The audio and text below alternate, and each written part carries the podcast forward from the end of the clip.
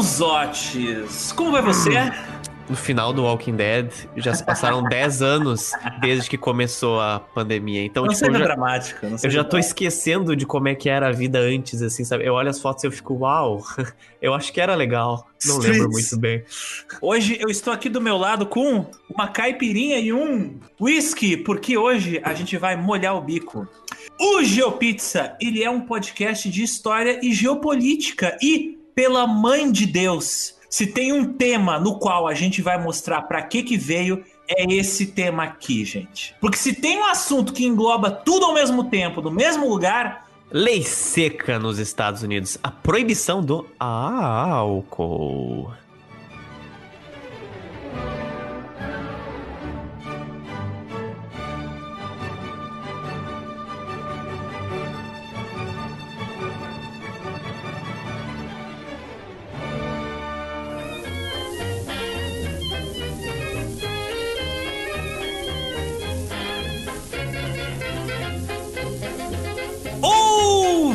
Ouvintes, sejam bem-vindos a mais Uma edição do GeoPizza. o podcast Quinzenal de histórias políticas atuais e. Atemporais. Meu nome é Alexander Demussot Eu sou o Rodrigo Zotz. e do outro lado do país está o Tânios. Olá, eu estou aqui, eu cheguei e estamos aí para conversar e mostrar os motivos que, do qual nós precisamos saber e beber água é muito bom.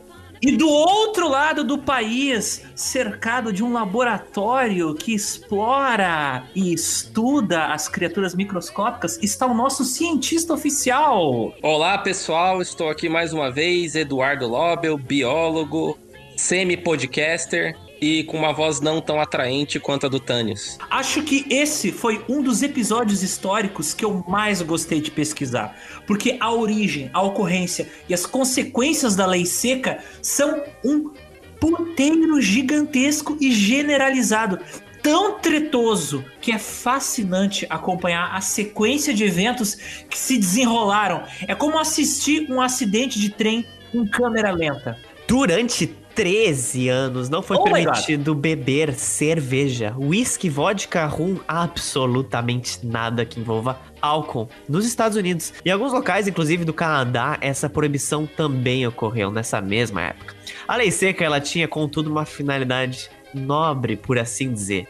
A cada década, violência, crimes e a pobreza relacionadas ao abuso do álcool não paravam de aumentar. A vontade de reduzir ou cortar o consumo do álcool vem desde a época colonial dos Estados Unidos. E aprovada em 1920, a lei seca proibiu todo o consumo de álcool. Mas ao invés de acabar com ele, ela gerou uma desmoralização das autoridades, o aumento da corrupção, a explosão da criminalidade e o enriquecimento de máfias que dominavam o contrabando de bebidas alcoólicas. Mas, gente, vocês que acompanham o noticiário sabem que os americanos saem na rua de AR-15 e eles são loucos pela liberdade deles. E do ponto de vista de 2020, passados exatos 100 anos, é quase inacreditável que um fenômeno como a lei seca nos Estados Unidos, a proibição, possa ter ocorrido. Um país que não só tem uma tradição legal desde sua fundação de proteger os direitos individuais do cidadão, como ele é o único lugar do mundo onde você pode fazer as coisas mais insanas, como ser dono de 300 tigres, ter três maridos, duas AR-15 e sair montado num jipe que solta fogo pelo escapamento. Isso é realmente possível? Só uma pergunta. Sim. Cara, os Estados Unidos, eles têm o lance da, da federalização que estados e municípios têm muito mais liberdade para fazer as coisas do que no Brasil. Então, assim, cada estado é um mini país com suas próprias leis penais, próprias leis civis e azar, meu. Se eu quiser legalizar, sei lá, a visita de alienígenas, tá legalizado, meu irmão. Tanto é que tem estados que legalizaram, por exemplo, cogumelos, e tem outros onde é proibida até hoje a maconha. Exatamente, cara. Aham. Boa parte deles, né?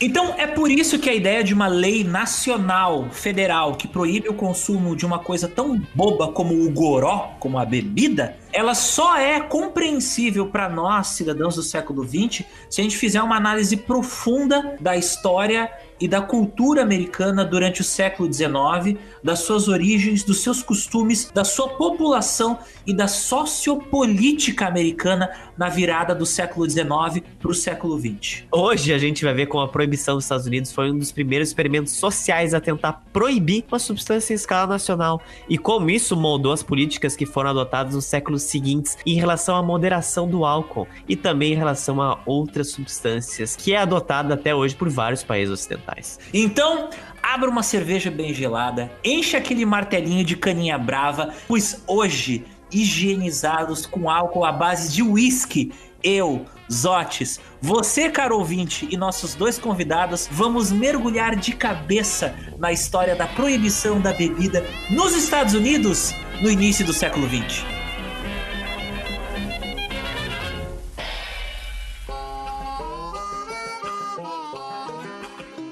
Mas, Thanos, eu te pergunto: os Estados Unidos, ele é uma nação de alcoólatras? Ai, meu querido, o que eu posso dizer? Não basta falar dos Estados Unidos, o mundo é alcoólatra, meu anjo. Porque, assim, sempre durante a história da humanidade teve esse costume de beber álcool, entende? A gente nasceu com a cachaça eram normalmente bebidas com conteúdo alcoólico de no máximo assim 2%, como a cerveja ou os vinhos jovens, tá ligado? Tu passa o dia inteiro bebendo e não te fode tanto. Mas os Estados Unidos lá do século XVIII, século XVII, sendo uma nação de altíssima produção agrícola, que implantava muitos grãos como milho, trigo e aveia, era natural a população usar o que tinha à mão para poder produzir bebida. E esses grãos serviam assim para produzir bebidas destiladas, tipo uísque, tá ligado? E de repente, é, aquele costume de beber bebidas alcoólicas virou um problema porque assim, as bebidas disponíveis para, to para todos eram muito, mas muito fortes. Para ter uma ideia, a ração dos soldados da Revolução Americana, que libertou os Estados Unidos do domínio britânico, os soldados liberados por George Washington, eles recebiam por dia duas doses de goró durante as refeições. Quando a nação se tornou independente, os cofres públicos estavam, claro,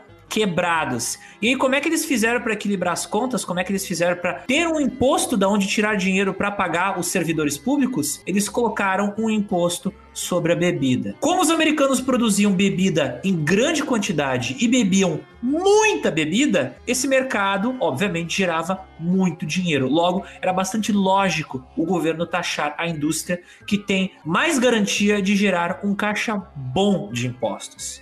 Claro que a imposição desse imposto gerou a famosa Revolução do Whisky, o primeiro movimento de desobediência civil nos Estados Unidos. Mas esse é um tema e uma longa história para outro episódio do GeoPizza. Outra curiosidade que envolve os nossos americanos enfiando o trago para dentro das suas goelas. A galera bêbada que comemorava a eleição de Andrew Jackson nos Estados Unidos no século XIX quase destruiu a Casa Branca, meu irmão, de tão bêbados que eles estavam comemorando isso. O jovem Abraham Lincoln vendia uísque no mercadinho para sustentar a própria família, inclusive. Era comum também os médicos que usavam a medicação como rum, uísque, cidra e cerveja, porque se não é possível curar uma doença, ao menos você pode anestesiar o paciente, entre algumas aspas. E outro fato importante é que em uma época onde 90% da população fazia um trabalho pesado, às vezes era muito mais fácil, né, aguentar longas jornadas cavando canais, plantando e colhendo na lavoura quando você estava sobre os efeitos do nosso amigo álcool. Nas fazendas era bem tradicional ter uma hora do dia em que todo mundo parava para tomar cidra, que não era feita só para servir como uma bebida alcoólica, mas também uma forma das donas de casa conservarem frutas como maçãs. Outra coisa importante que a gente precisa desmistificar aqui no GeoPizza é a história toda dos saloons. Tu vê muito daqueles saloons, aqueles bares de filme de faroeste em filmes americanos que mostram o desbravamento do lado oeste dos Estados Unidos. Mas o que você não sabe é que os saloons, eles não eram exclusivos da região meio-oeste americana. Eles existiam em todas as cidades americanas. Eles estavam presentes em todos os estados, fossem as capitais dos estados ou as pequenas cidades do interior. Isso porque todo o americano típico do século XIX bebia em qualquer oportunidade. Eles bebiam até quando iam participar de um funeral, bebiam em batismos, o pessoal inclusive bebia assistindo enforcamentos ou para comemorar o fechamento de um negócio. A bebida ela era presente em todas as ocasiões e em todas as refeições.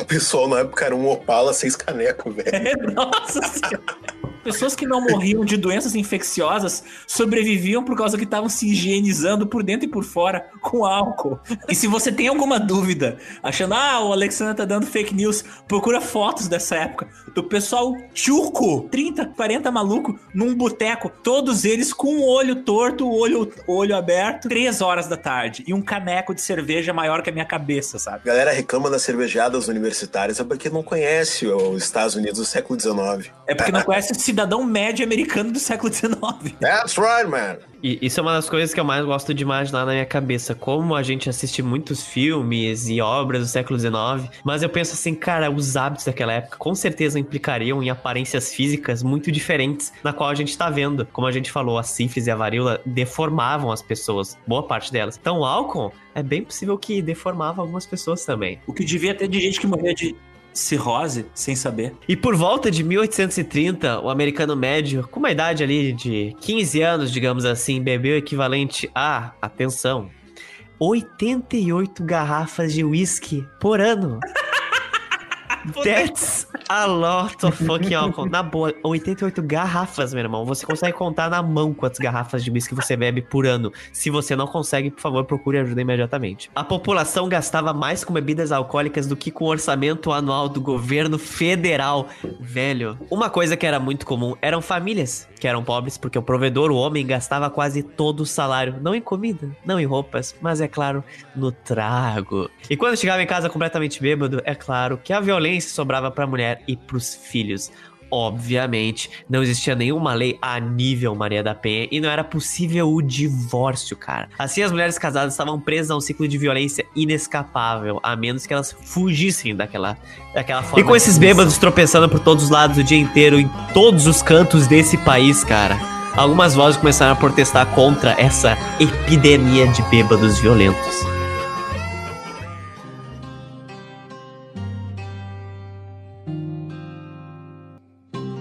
Meus caríssimos, o ano é 1840.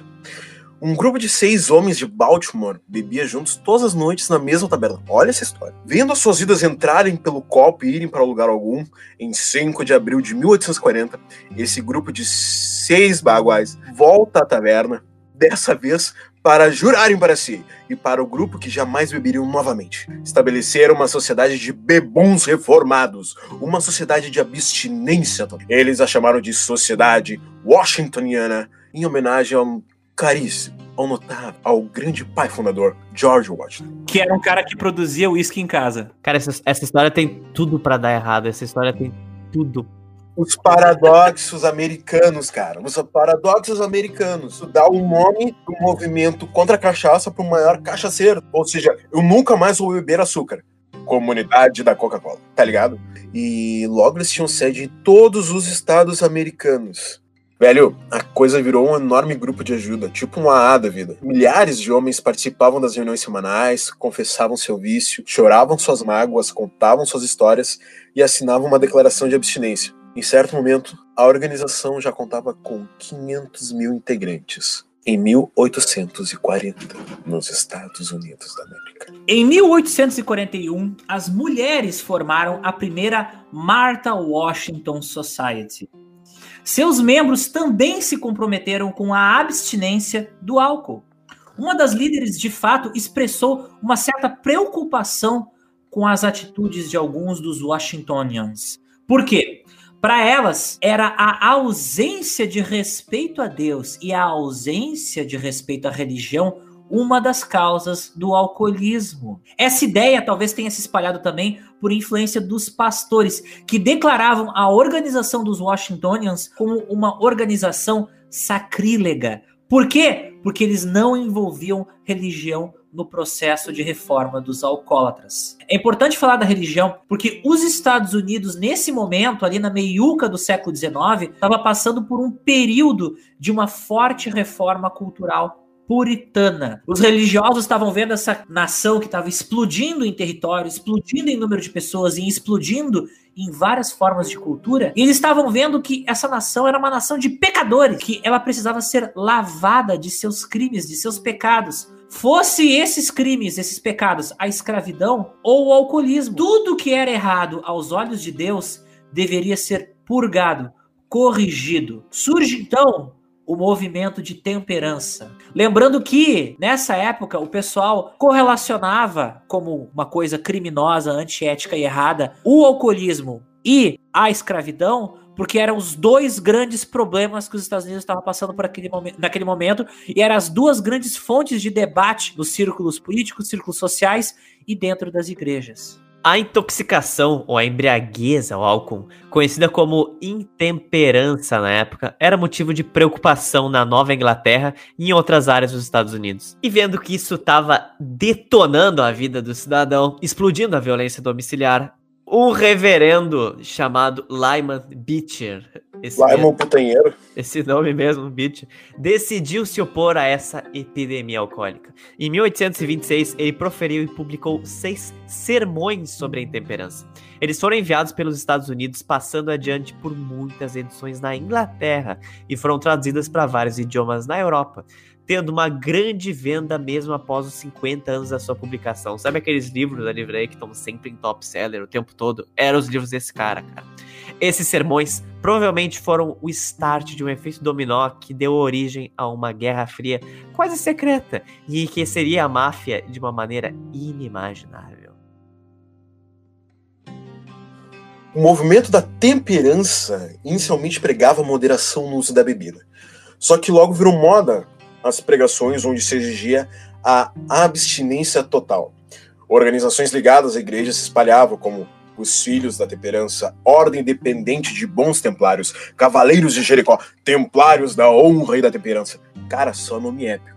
Eu gostaria de ter um nome épico assim. Organizações secas, organizações anti-álcool, anti-bebida. Existiam inclusive organizações separadas dedicadas a propagar a palavra da temperança entre a população negra. O grande Frederick Douglass, gurizada, procurem o Frederick Douglass, é uma parte bem interessante da história americana, por exemplo, aderiu ao movimento da temperança. Até criança milhares delas se alistavam no chamado Exército da Água Gelada. Mas as pessoas mais fortemente envolvidas, tanto em ações quanto ideologicamente, eram as mulheres. E muitas vezes elas não podiam participar de organizações ma masculinas de temperança. Então criaram seus próprios grupos, exclusivamente femininos. Elas eram quem tinham tempo para a vida social, as que mais sofriam com maridos bêbados e eram cidadãos brancos que tinham menos direito. Mas as pessoas mais fortemente envolvidas tanto em ações quanto ideologicamente, eram as mulheres.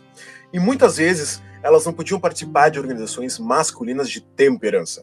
Então criaram seus próprios grupos exclusivamente femininos. Elas eram quem tinham tempo para a vida social, as que mais sofriam com maridos bêbados, e eram os cidadãos brancos que tinham menos direitos. E essas organizações acabavam virando centros de vida social, centros de atividades de expressão e de poder feminino. Aos poucos, essas organizações vieram a dar origem também a sufragistas. As mulheres queriam participar dos grupos anti-bebida, só que os homens não deixaram. Então elas criaram os próprios grupos delas. Esses grupos eram compostos exclusivamente de mulheres brancas, porque nessa época tu tinha o racismo muito violento, segregação, e esses grupos começaram ainda na época onde tinha escravidão. Então, tipo, elas estavam preocupadas com a saúde dos homens e mulheres brancos livres, não com todas as pessoas que moravam nos Estados Unidos. Tu tem ali um grupo de gente tentando resolver um problema que é o alcoolismo, que é um problema sério, só que tu também essa galera é um pouquinho problemática, um pouquinho não muito problemática, por causa que eles excluíam todo o resto. Não só contra pessoas negras, mas também contra imigrantes. Que a gente vai ver mais tarde que esse combate entre imigrantes e aqueles que se diziam americanos legítimos vai gerar muitos outros problemas.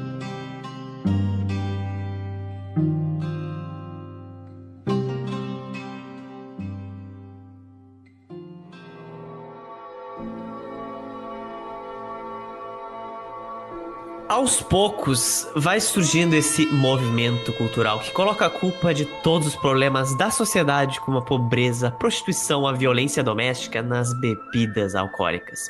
Grupos de temperança organizam petições a prefeitos e governadores, exigindo fechamento de bares, de tavernas e proibição da venda do álcool nos mercadinhos, cara. O Neil Down, que foi prefeito de Portland, ele culpava a pobreza irlandesa pelo seu amor ao whisky. Ele odiava tanto álcool que, segundo o Irish Times, quando ele era chefe de bombeiros, ele deixou uma loja de bebidas de Portland ser incendiada, consumida pelo fogo, em vez de cumprir o seu dever. O Dow serviu como prefeito de Portland, em Maine, entre 1851 e 52 e também de 55 a 56, época que a população irlandesa da cidade atingiu 11%, a maioria das, dos recém-chegados. A gente falou isso mais também, é claro, na nossa edição da diáspora irlandesa. Em Portland, onde moravam um pouco mais de 10 mil pessoas, haviam mais de 200 lojas licenciadas que vendiam bebidas alcoólicas e cerca de 400 não licenciadas. Então você tem o dobro de lojas não licenciadas operando lá. E a galera, obviamente, curtia essas lojas principalmente não licenciadas demais. E isso só aumentou, né, o preconceito contra os irlandeses. Então, tu vê, tá tudo ligado. Em 1851, vendo essa bagunça, essa quantidade enorme de álcool sendo consumido, o prefeito Dow com a ajuda de uma petição de milhares de assinaturas, ele convenceu o poder legislativo do estado do Maine a aprovar uma lei de proibição da venda de bebidas. E o estado do Maine se tornou o primeiro estado dos Estados Unidos a proibir a venda de bebidas alcoólicas. Com a lei ao seu lado, Dow liderava pessoalmente grupos de pessoas que atacavam e destruíam distribuidoras de bebidas. Mas nem sempre isso acontecia sem resistência. Quando 300 homens protestaram contra o prefeito, ele ordenou a milícia local para atirar neles. Nas capas dos, jornais, no dia seguinte, estava estampada a notícia desse crime cometido né, pelo prefeito e a notícia de que um homem morreu e sete outros ficaram feridos. Mas enquanto isso, como o álcool para uso médico ainda era permitido, médicos e farmacêuticos começaram a ganhar uma graninha a mais. Além disso, pescadores traziam em seus barcos, rio abaixo ou rio acima, barris de bebida, escondidos dentro dos seus barcos ou marcados com um canetão ali escrito: Isso aqui é açúcar ou é farinha. genial. Nossa. É genial, genial. Não, não é bebida, é açúcar ou farinha.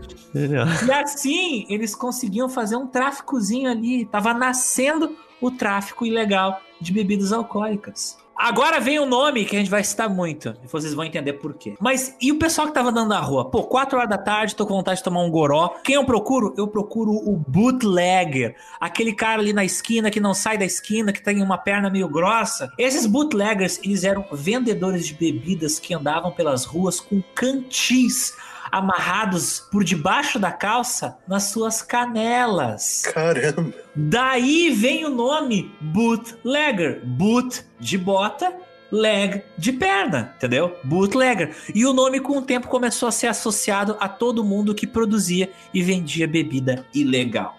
Apesar dessas legislações terem sido passadas também em outros estados próximos ali do Maine, o desrespeito pela lei era tanto e o povo ignorava na prática tanto essas leis que por volta de 1860, essas leis que proibiam o consumo e a venda de bebidas já não estavam mais presentes nas legislações locais. Volta a estaca zero. O termo, com o tempo, deixou de ser associado à venda ilegal de bebida e começou a virar um termo ligado à venda ilegal de música. Aham, uhum, exatamente, cara. Mas tu quer uma curiosidade a mais? Na Itália, era ilegal tu vender cópias piratas de música, mas não era ilegal tu gravar um show e vender. Por isso que a maior parte dos grandes bootlegs, os melhores bootlegs de bandas dos anos 70, vieram da Itália. Tem três discos do Van Halen inteiros antes do primeiro disco deles, que são bootlegs, cara. Que é só eles tocando cover em clube. Os bootlegs do Pink Floyd, dos shows que eles fizeram na Europa, são da mesma qualidade de áudio dos shows ao vivo que eles lançaram oficialmente.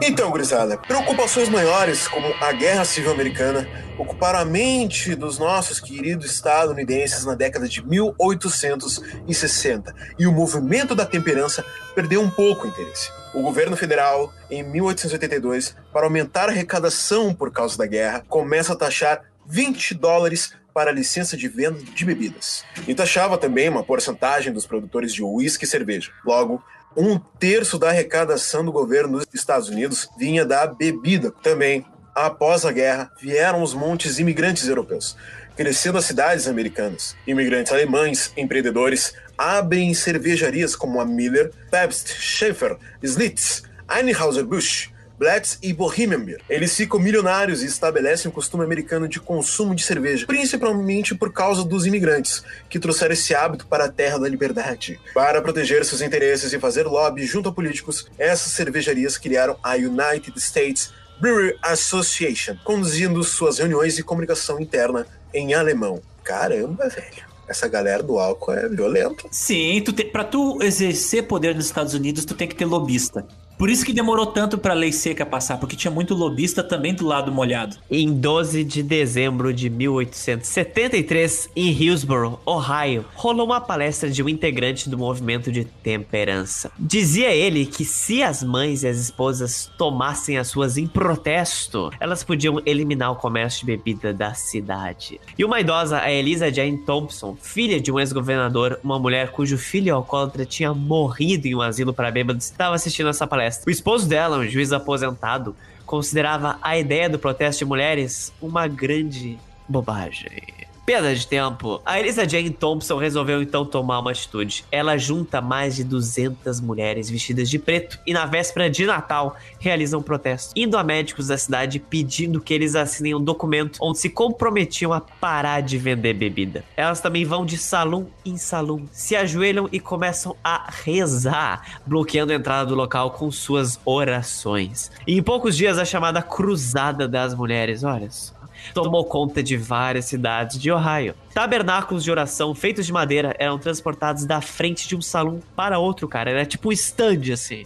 Cidades inteiras paravam tudo quando esses eventos aconteciam. Eles chegavam a parar para conversar e convencer as pessoas ao seu redor a parar de beber. De salão em salão, de bar em bar. Em cidades maiores, porém, essas ativistas eram recebidas por multidões de beberrões que faziam o quê? Ficavam xingando e gritando e tirando graça com elas. Bartenders recebiam elas dentro do boteco, lavavam elas com um balde cheio de cerveja e depois davam um pé na bunda delas, jogando elas pro meio do frio de janeiro, pro meio da neve, do lado de fora do bar. Porque lembrando, a gente tá falando de janeiro de 1874. Em Cincinnati, os bombeiros chegaram a usar jatos das mangueiras d'água dos caminhões de incêndio para espantar os grupos de mulheres que estavam ajoelhadas orando em frente aos salões. Mas as cruzadas não podiam ser paradas. E o movimento se espalhou para outros estados.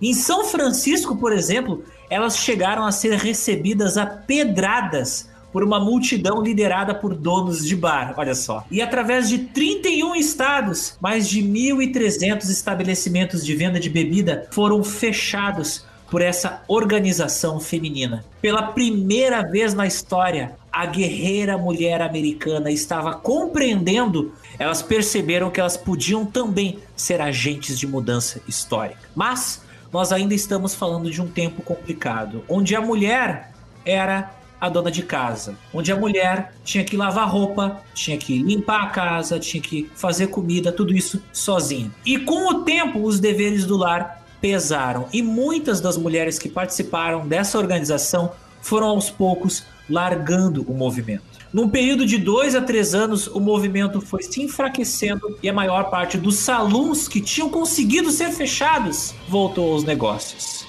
E o modelo de sobriedade baseado na persuasão, ou seja, essas mulheres chegando ali conversando diretamente com os caras, pô, parem de beber, faz mal. Elas estavam percebendo que isso não estava funcionando, que, a, que não era a base de conversa que o problema ia ser resolvido.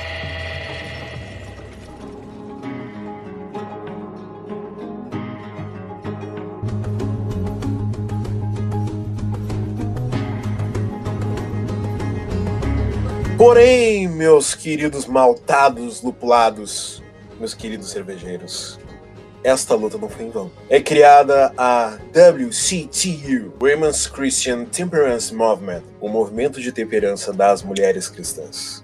Nos idos de 1879, a organização passa a ser lidera liderada pela Frances Elizabeth Karen Wheeler, uma mestre estrategista. Em seus primeiros nove anos à frente da WCTU, Wheeler discursou em mais de mil cidades pelo país, discursando contra os males da bebida e do alcoolismo. Das seis da manhã às duas da tarde, ela passava trabalhando, ditando cartas, livros, artigos e discursos para sua secretária Anna Gordon. Willard fez conexões entre o movimento sufragista e a WCT, aumentando a frente do movimento pelo voto feminino, associando a necessidade do voto feminino à campanha da temperança com o argumento de que garantir o voto feminino era uma maneira de proteger a família da ameaça da Ela também conseguiu mais de um milhão de assinaturas mundiais impressas em uma lona, endereçadas a todos os líderes do mundo, pedindo um banimento global da venda de.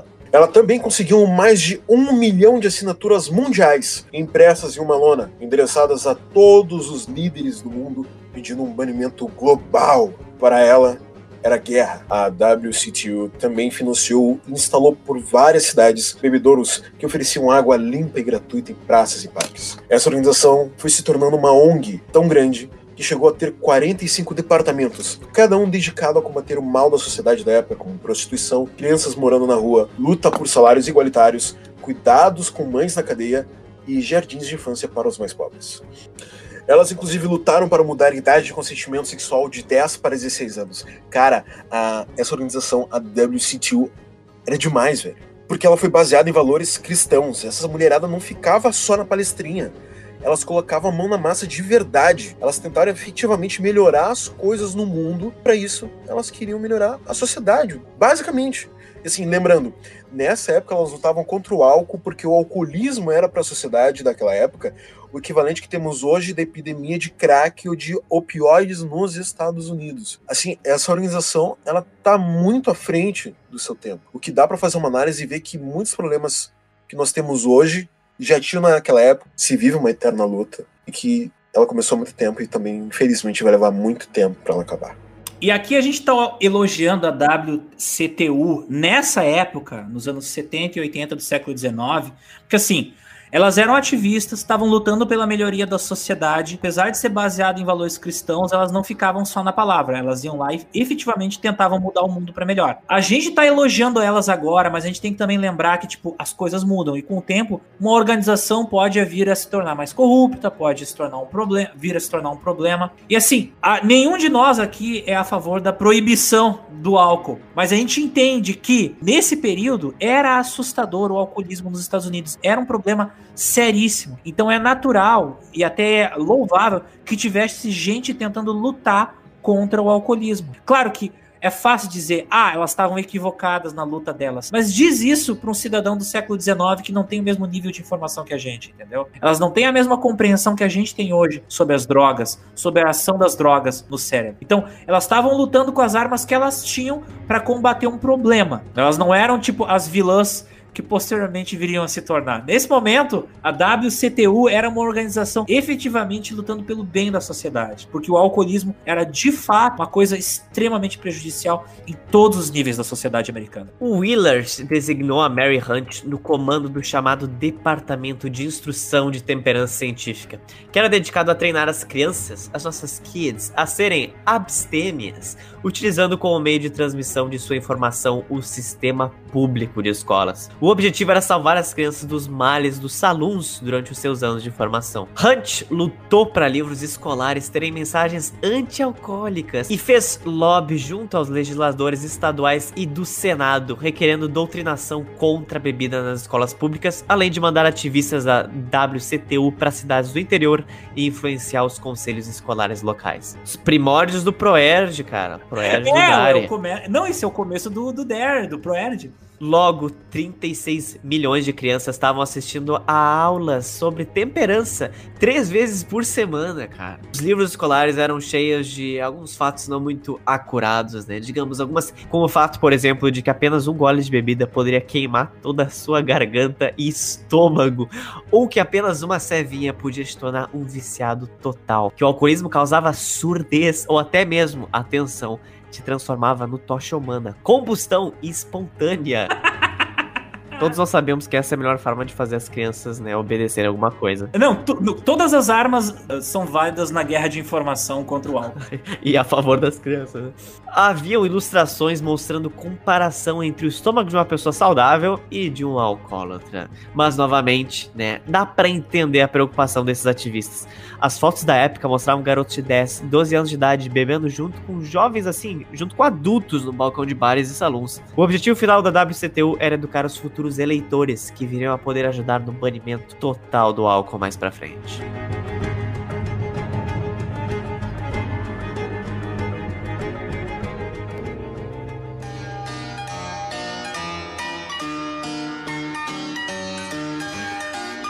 Mais otes, mais queridos convidados, eu tô aqui sentado na mesa do salão me perguntando.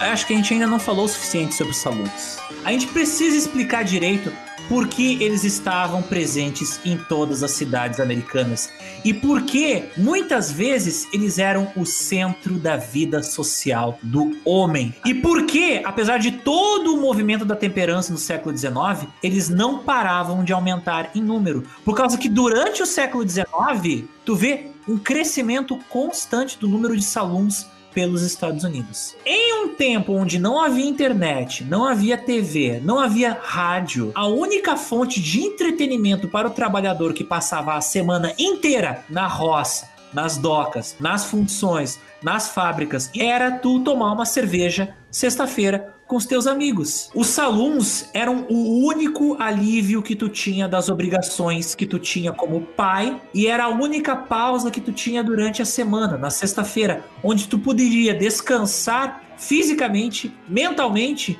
encontrar os amigos com quem você iria socializar, amigos que você ia juntar num- em volta de uma mesa, poder cantar umas músicas, jogar cartas. Era o único local onde tu poderia ter um descanso da tua vida difícil.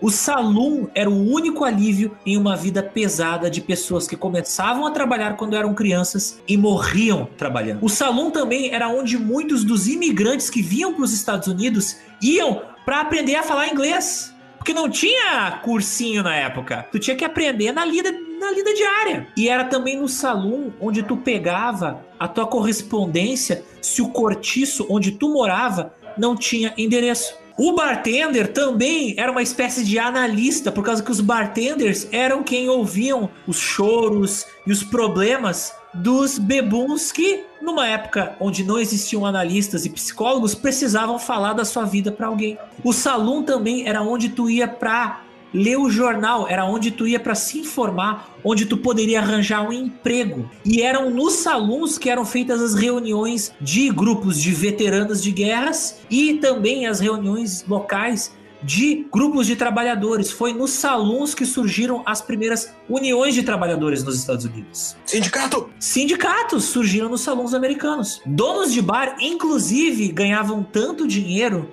que eles usavam esse dinheiro para o quê? Para alavancar carreiras políticas. Vou dar um exemplo.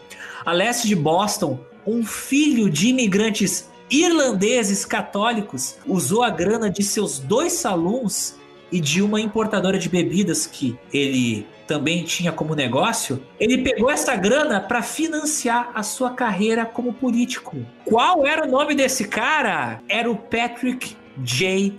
Kennedy, o ancestral da família Kennedy. Uma família muito abençoada por Deus, graças ao Nosso Senhor. Sabemos muito bem. Então, então isso é tudo. Eu disse tudo isso para vocês entenderem que os salões eles não eram só o boteco, eles eram essenciais para a sociedade americana das classes mais pobres. Ou seja, os salões eram essenciais para a vida socioeconômica da maior parte dos americanos. Também era em volta dos salões que ficavam os distritos do vício, onde tu encontrava de tudo, desde agiotas, prostitutas e salões até policiais corruptos. Isso me lembrou um filme. Vamos falar dele mais tarde.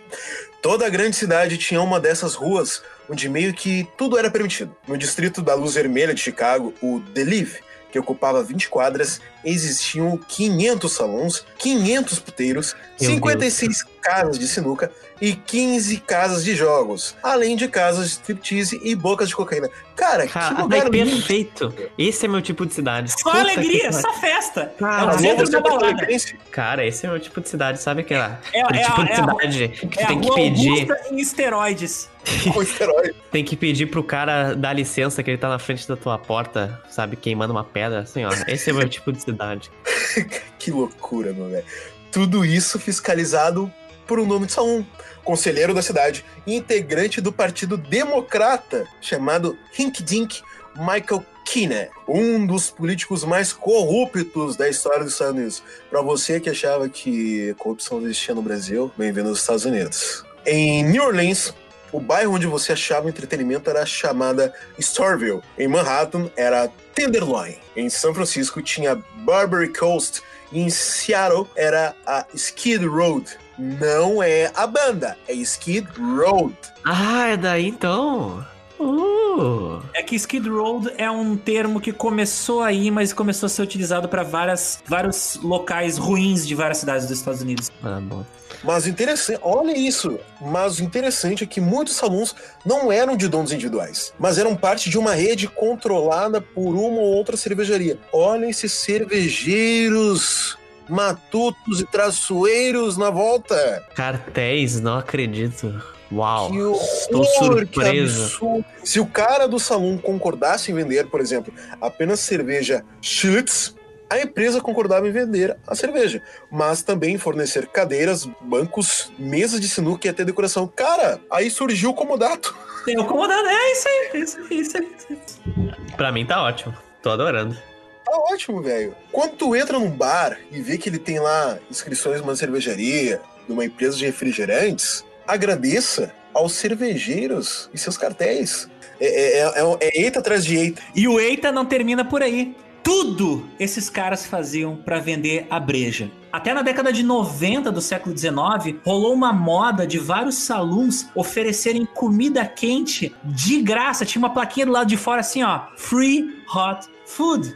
É claro que a comida que eles ofereciam era extremamente salgada, o que fazia com que a pessoa ficasse com sede. E o que que tinha para tomar no, no, no salão? Genial, genial. Cerveja, cara! No salão. E assim os caras vendiam muito mais cerveja. Genial. Fantástico. Outra coisa importante que a gente precisa dizer é que no salão era onde tu fazia tua campanha política. E caras como Rink Dink, Michael Kenna controlavam os salões para poder controlar o voto do seu distrito. E é assim que eles conseguiam se reeleger. Eles faziam campanha diretamente dentro dos salões. E é por isso que, mesmo em estados onde a bebida era proibida, os salões não eram fechados, porque as autoridades locais viviam fazendo vista grossa. Outro problema era que os salões e a bebida eram parte tão integral dos cidadãos do sexo masculino que muitas famílias, a gente já disse isso antes, muitas famílias não tinham o que comer porque os maridos gastavam o que tinha no salão. Os níveis de violência doméstica não paravam de crescer. Os salões, eles eram associados e ligados a tantos males da sociedade que para muitos uma maneira de salvar a sociedade americana era fechando todos eles. As pessoas falam, não, no século XIX eu ia viajar o mundo inteiro, por todos os Não, eu ia continentes. pro boteco. Eu ia viver 24 horas por dia numa dessas, cara. Nossa. E ter uma expectativa de vida de 24 anos. Tá. Sendo otimista, é claro.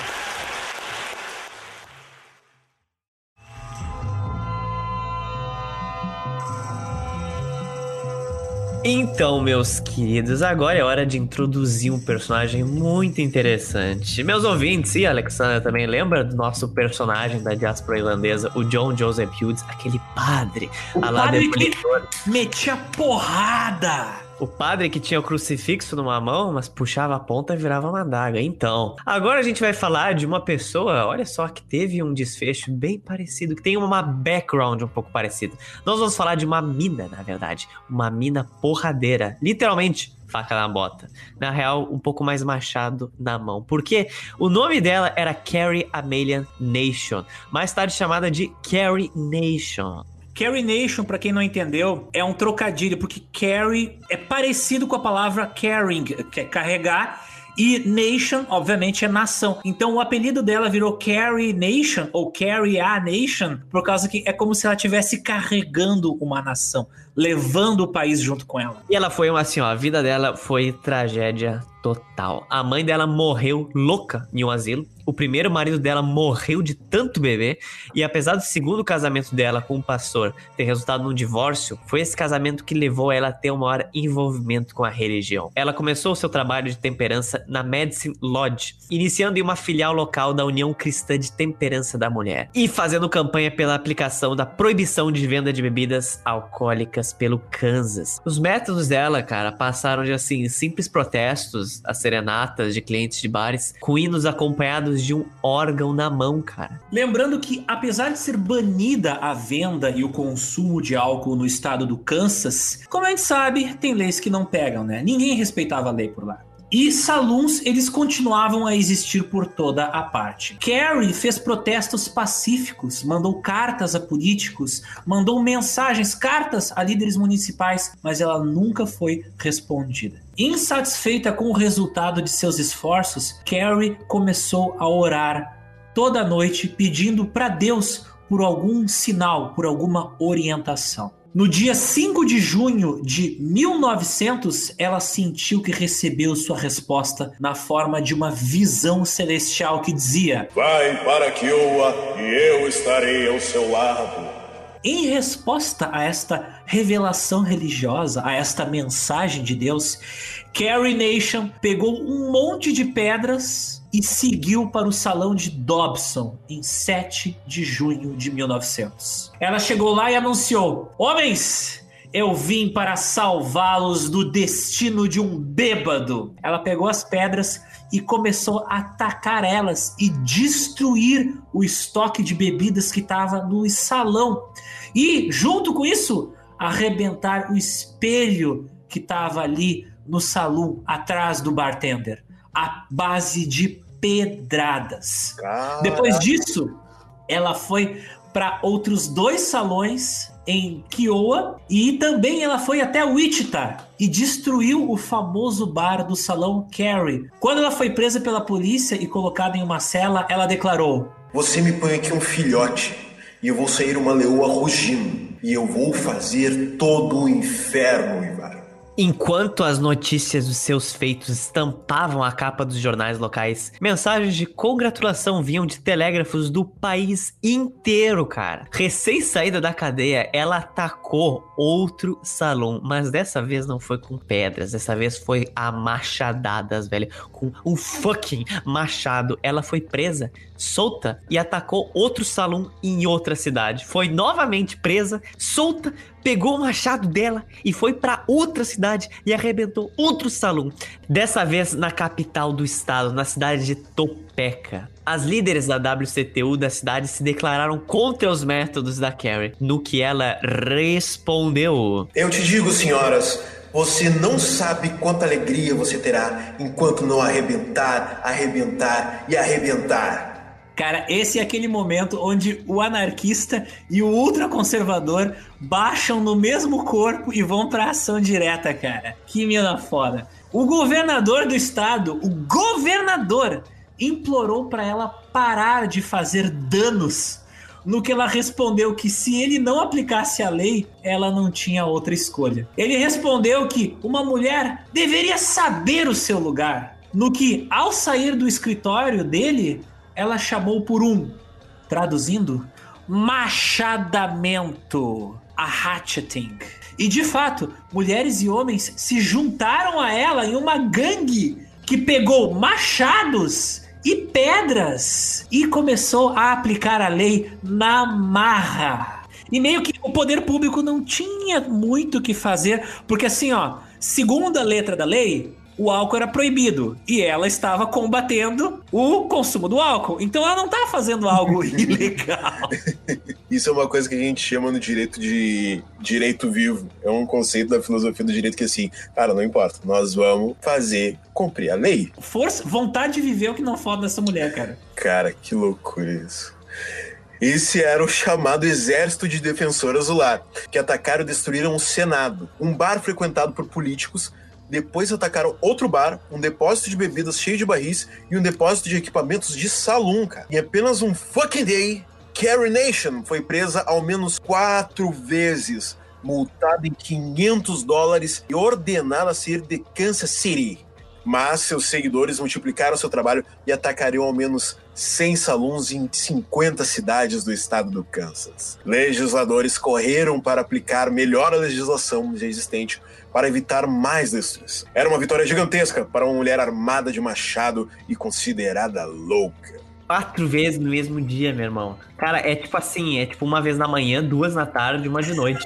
Ia rolar quinta, só que na quinta, não, não, tu quer saber, meu? Não, não tô sendo pago. É, já, já tinha batido ponto ali, mas não vou trabalhar. Ah, não, é... Uma mulher que destrói bar com machado, com, sozinha, à base de machadada, ela come o crime de café da manhã, velho. Eu, eu só vou fazer uma analogia, trazendo agora para o nosso século 21 de 2020, talvez antes da pandemia, né? É o equivalente a um maluco chegar ali nas rodinhas de baseado com um machado, velho. Imagina isso. isso seria Imagina muito... isso, cara. Isso seria muito bom. Cara, isso estaria em todos os TikToks do mundo inteiro, em cara, segundos. Tu imagina o cara chegando de machado na roda. O cara, a gurizada tá lá na praça, que, queimando o céu lá, e aí chega um louco. Para com esse negócio! É o equivalente a eu de AR-15 subir num morro e tentar acabar com o tráfico sozinho. Cara, como é que não tem um filme da vida dessa louca? Pô, ela deixa o John Joseph Hughes no chinelo aí, não quero dizer nada. Mas ela, ela deixa o nosso demolidor irlandês no chinelo. É, não, é que ele demoliu a cidade de Nova York e ela demoliu o estado do Kansas. Exatamente. Carry on my wayward son, né? Carry on my wayward son. Apesar do seu movimento de machadadores, cara, tem foto das equipes dela, umas minas tudo de preto e de machado na mão. Apesar do movimento dela ter se espalhado por todo o Kansas, ele não se espalhou por todo o país. E apesar de, com o tempo, a coisa ter caído de moda, a Carrie Nation ela continuou fazendo palestras pelo país, continuou fazendo os quebra-quebra de salão e ela fazia até shows onde ela quebrava coisas e ela era apresentada meio como tipo uma atração, porque o pessoal via ela, não levava ela muito a sério, via ela como uma maluca. Ah, mas, uh, mas apesar de ela não ter tido um sucesso total, ela foi aquele empurrãozinho necessário que o país precisava para começar a prestar mais atenção no problema do alcoolismo, por causa que ela foi uma figura popular, não só no Kansas, mas na capa dos jornais do país inteiro.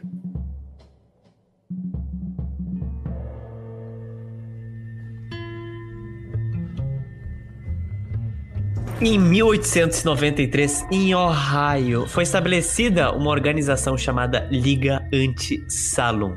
Ela viria a se tornar uma das organizações de pressão política de maior sucesso na história dos Estados Unidos. O fundador e o primeiro líder da liga, o reverendo Howard Hyde, Husserl acreditava que a melhor liderança era aquela que era selecionada, não eleita.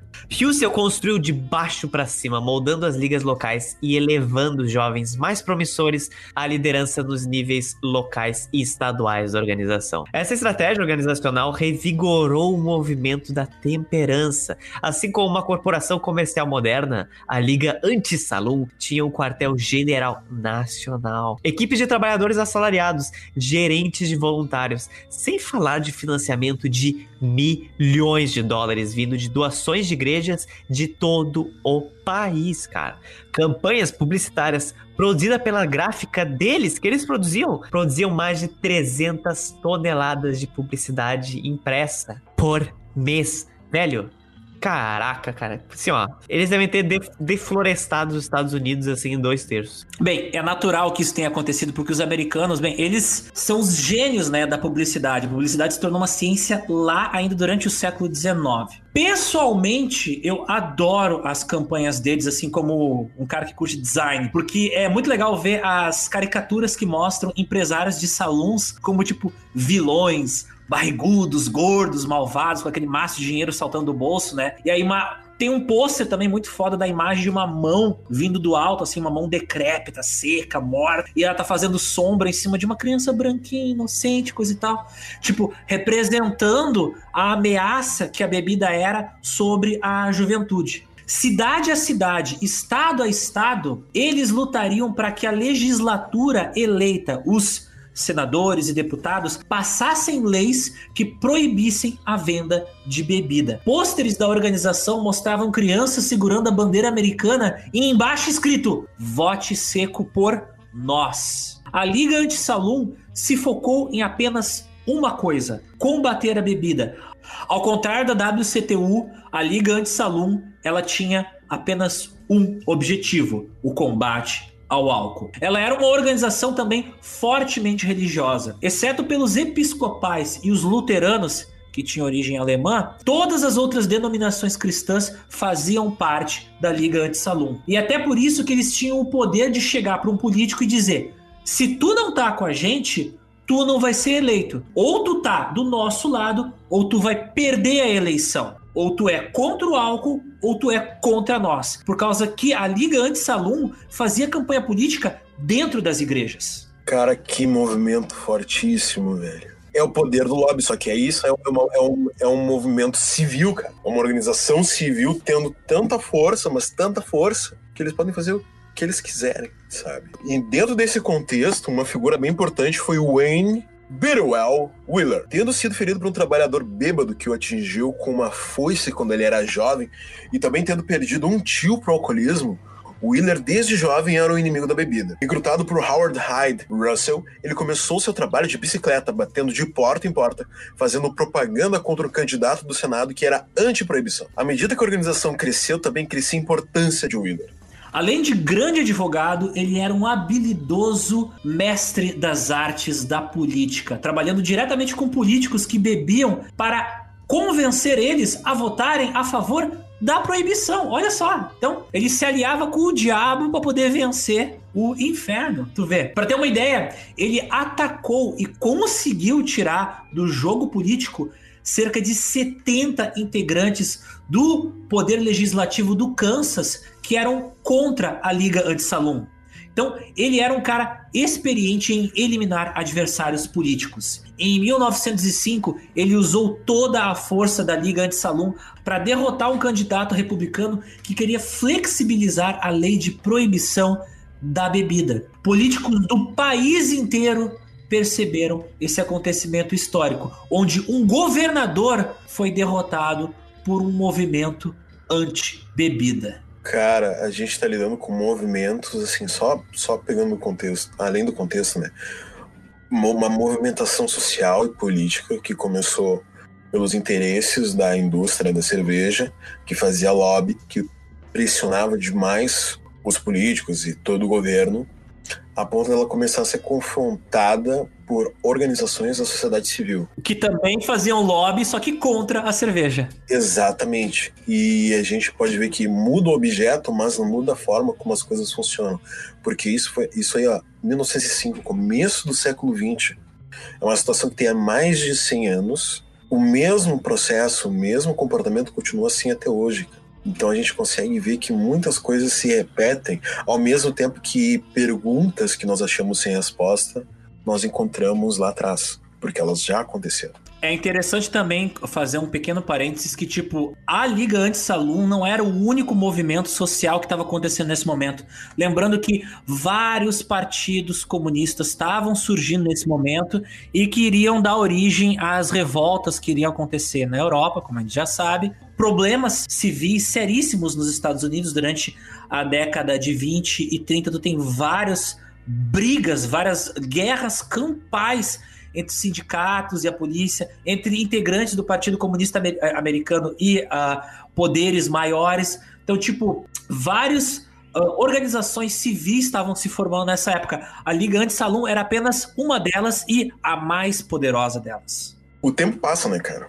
E a Liga agora estava presente em todos os 46 estados americanos, superando os antigos grupos femininos de temperança e pesando a mão dos lobistas sobre os legisladores e governadores, os quais queriam manter seus empregos. O nosso querido Wayne Bitterwell Wheeler podia colocar de joelhos o político que ele quisesse.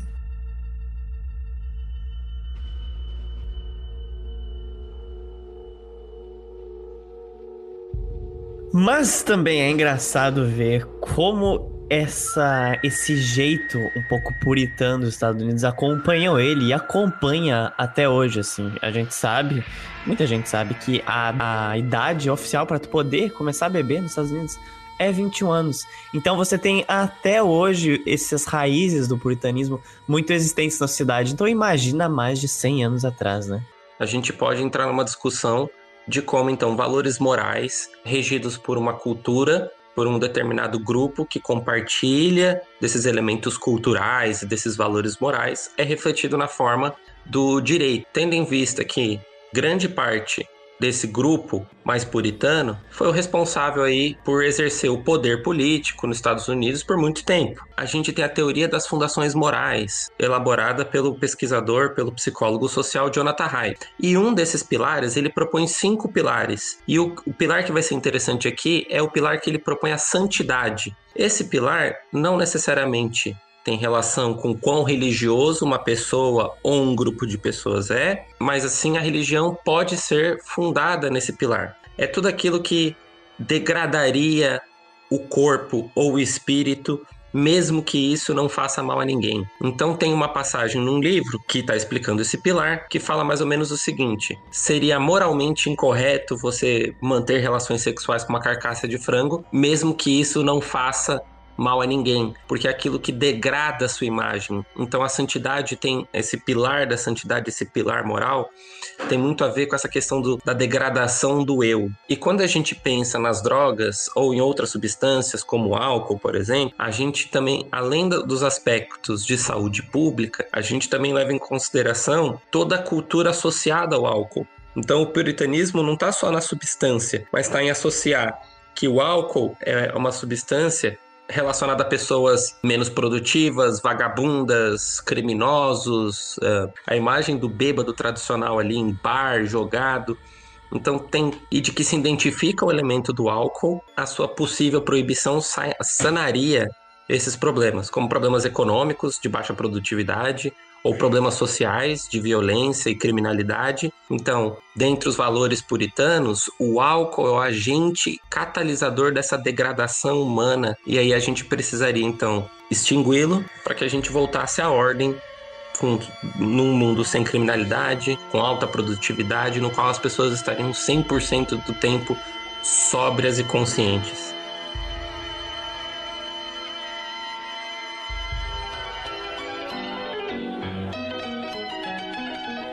Não sei se os ouvintes já perceberam, mas a gente virou o século. A gente já tá no século XX, olha só. E no início do século XX, começa o quê? Começa o cinema. Começaram, junto com os cinemas, como é que eles começaram? Eles começaram pequenininhos, eles começaram com os Nickelodeons. Baita canal. O termo Nickelodeon vem dos pequenos cinemas. Eram salões pequenos, onde podia colocar tipo 100, 200 pessoas no máximo, e eles se juntavam para ver filmes de média metragem, porque era o que a tecnologia permitia na época. Eram filmes curtos e que tinham trilha sonora ao vivo de piano ou um disco tocando a trilha do filme. E esses filmes eram mudos, não tinham diálogos. A palavra Nickelodeon, só para vocês saberem, vem de níquel que é como era o apelido que tinha o centavo, porque tu pagava às vezes um centavo a entrada do cinema, e Odeon é um termo para teatro. Então, tipo, Nickelodeon, teatro de um centavo. Eram os primórdios do cinema. Em 1910, um dos filmes, um dos filmes de maior sucesso que passaram nos cinemas americanos foi o Dez Noites em um Bar. Ele era uma história adaptada de uma novela chamada Dez Noites em um Bar e do que eu vi lá, escrita por Timothy Shea Arthur, que já havia sido adaptada para uma peça de sucesso antes mesmo da Guerra Civil Americana. O filme ele conta a história da vida de Joe Morgan, um cara bêbado, perdido na vida, sem esperança, que frequenta diariamente um salão gastando todo o dinheiro que deveria ir para sua família, para sua mulher, para sua filha. Todo dia, a filha pequena de Morgan, a Mary, ela vai até o salão e implora para o pai para que ele volte para casa. E num dia desses, ela aparece bem no meio de uma briga entre dois homens que está acontecendo no salão e ela é atingida fatalmente por uma garrafa jogada pelo dono do bar. Olha só, olha só quem é o vilão da história, né? Antes de Mary morrer, ela pede ao pai o Joe Morgan, que ele prometa largar o álcool. Com a filha morta nos braços, ele jura que jamais vai quebrar a promessa que fez à filha. E reformado, ele se torna um homem bem-sucedido, enquanto o dono do salão, aquele que tocou a garrafa e matou a guria e que embebeda as pessoas e ganha dinheiro em cima dos bêbados, ele futuramente ele é morto em uma briga. Olha só que ironia do destino. O filme, infelizmente, a gente não pode assistir por causa que presume-se que ele esteja perdido, como outros tantos filmes da primeira década da história do cinema. Mas o sucesso desse blockbuster reforçou na mente da população americana a ideia do poder destruidor de famílias que o álcool e que os saloons tinham.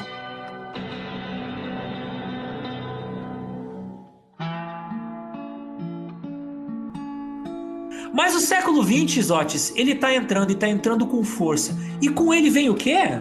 Vem com ele ondas de imigrantes, várias ondas migratórias. Mais imigrantes continuam chegando nos Estados Unidos, indo trabalhar em fábricas, tecilagens, abatedouros, fundições, transformando a nação em uma potência industrial. As cidades americanas estavam se tornando cada vez maiores, mais verticais, cheias de gente e de trânsito. Mais da metade da população americana vivia agora em áreas urbanas, cara. O século XX está a todo vapor. E com ele, o entendimento de que as legislações precisavam ser passadas para garantir o voto feminino, o sufrágio e acabar com o descontrolado trabalho infantil, quebrar monopólios e melhorar as condições das fábricas e favelas superlotadas perigosas. E talvez alguns dos nossos ouvintes pensem que a batalha contra a bebida, a luta pela lei seca, era empreendida pelos conservadores religiosos, mas na verdade ela era muito vista como algo revolucionário, porque uma grande parte das pessoas que defendiam a lei seca estava interessada no bem-estar social, principalmente dos imigrantes que recém chegaram. Existia uma forte associação entre a bebida e a pobreza, que era um pouquinho equivocada, mas que era vista como fato por reformistas sociais desse período. Claro que não foi exatamente um consenso, porque ninguém chegou para os imigrantes e perguntaram qual é a sua opinião sobre a bebida, né? O que pode ser melhorado na sua vida. Não foi bem assim, isso foi meio que decidido por eles pela mentalidade puritana da época, a mentalidade anglo-saxônica moralista americana. Inclusive, é nesse período, meio que uma resposta assim ao conservadorismo anti-bebida, que uma empresa, dentre várias, surge e começa a colocar suas garras em torno do planeta Terra. Que empresa é essa? Uma empresa vermelha. Mas não é um, oh vermelho, não é um vermelho de comunismo. É um vermelho é um vermelho de docinho, é a hum. Coca-Cola. A Coca-Cola surge nesse período, primeiro como uma empresa que vendia a mistura para ser preparada pelos farmacêuticos, porque nessa época eu tô indo na farmácia para tomar sorvete e tomar refrigerante, né? Não era só para comprar remédio. E nos bares. Então tu agora tinha uma opção de bebida que não tinha álcool e que era gostosinha. Então, aos poucos, ali nos primeiros 25 anos do século 20, tu vê um crescimento desenfreado da venda de Coca-Cola. Lá, lá, lá, lá, lá.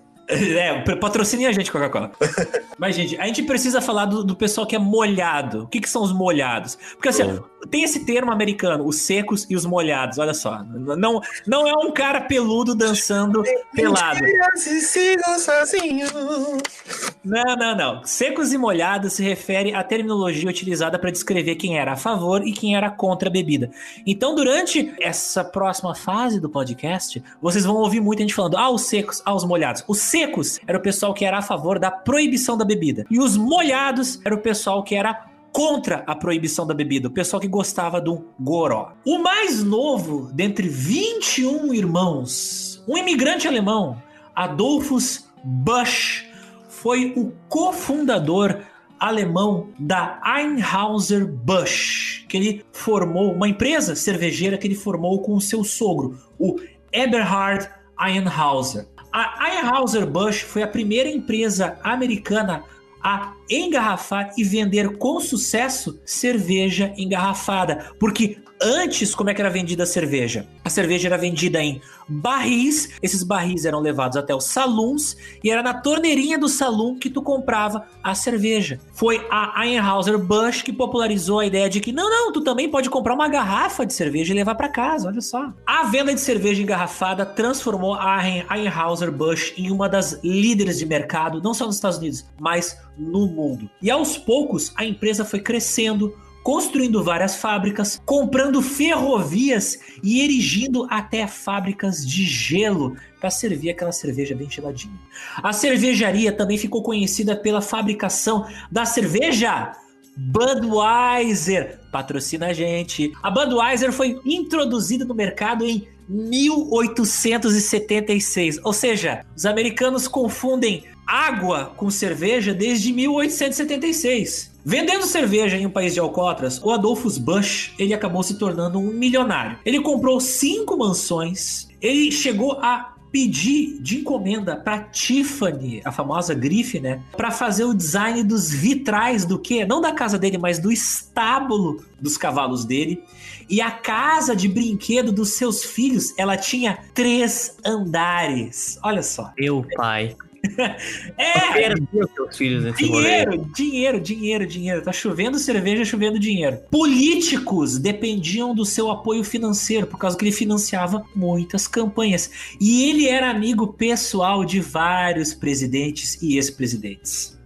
Não preciso continuar dando exemplos da influência e poder desse cara, né? Quando o poder da Liga Anti-Saloon ganhou mais força, os donos de cervejarias e destilarias obviamente viram que existia um problema e eles procuraram pelo Adolphus Bush em busca de apoio. O Bush e seus aliados, eles compraram mais legisladores, molharam o bolso de donos de jornais para publicarem editoriais favoráveis à indústria da bebida e lutaram contra o movimento anti-saloon em todas as instâncias possíveis. Cara, olha só, não sei se eu já vi esse filme, porque não sei, parece, parece que eu já vi essa situação. Empresário qual... molhando mão de político? Não, jamais vi isso. É um déjà vu. Mas, enfim, sem entender o tamanho da revolta da população que se opõe aos salões, uma das estratégias também foi pôr a culpa nas destilarias, no uísque, propagandear a ideia de que a cerveja era uma bebida saudável. Era quase um pão líquido com imagens de mães com o filho no colo bebendo uma cerveja. Cara, até os anos 90 tinha lenda urbana de que cerveja preta fazia mulher grávida produzir mais leite. Olha essa. Cara, eu ouço isso. Começou, começou nessa época, começou nessa época essas fake news de cerveja faz bem pra saúde. Cara, eu ouço isso até hoje, sendo o risco. Tô... Cervejarias também financiaram a Aliança Alemã Americana, uma organização originalmente destinada a promover cultura alemã, mas que foi transformada em um exército anti-proibição, que contava com 2 milhões de integrantes, gerando proteger a jovialidade da cultura alemã e combater os abusos dos proibicionistas. Um brinde! Pensilvânia, Nova York, Illinois e Iowa. Estados com grande número de imigrantes alemães eram os estados onde o grupo teve maior número de adeptos e foram os estados também onde não foram passadas legislações proibicionistas. Como tinha estados que proibiam e outros que liberavam bebida, hum, tinha muito tráfico de bebida. E para os proibicionistas, ficou claro que a única maneira de eliminar o consumo do álcool era uma legislação de âmbito nacional. Senhores, surge aí a ideia de uma emenda à Constituição americana.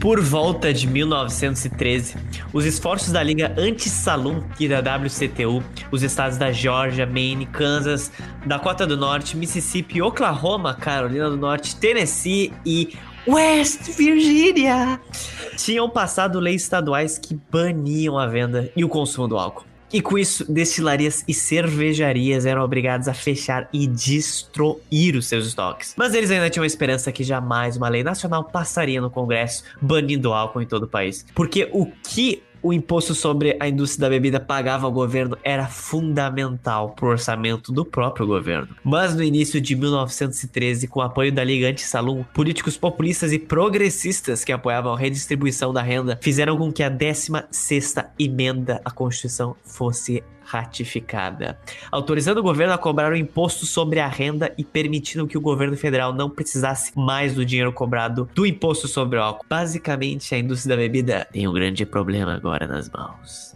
Em 10 de dezembro de 1913, na cidade de Washington, capital dos Estados Unidos, a população da capital parou para ver a marcha de duas fileiras de protesto. Lado a lado, uma fileira de mulheres da WCTU.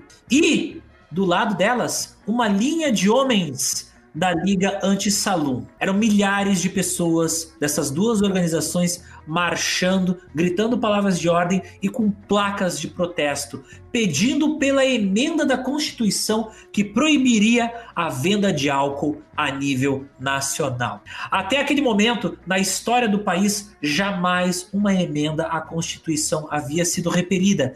Então, era para eles uma garantia de que se fosse passada uma emenda que proibisse o álcool, era um caminho sem volta. A proibição seria algo definitivo no país. No mesmo dia da marcha, o senador John Morris Shepard, do Texas, patrocinou a introdução da 18ª emenda à Constituição americana, a emenda da proibição. Richmond P. Robson, um representante do Alabama, introduziu a proposta na casa. Eles teriam que ganhar dois terços dos votos e do Senado, para depois ser submetido a legisladores dos 46 estados até então dos Estados Unidos. Para só depois ser aprovada por 36 desses 46 estados, ela entraria para a Constituição definitivamente. Uma grande burocracia, né, meus queridos?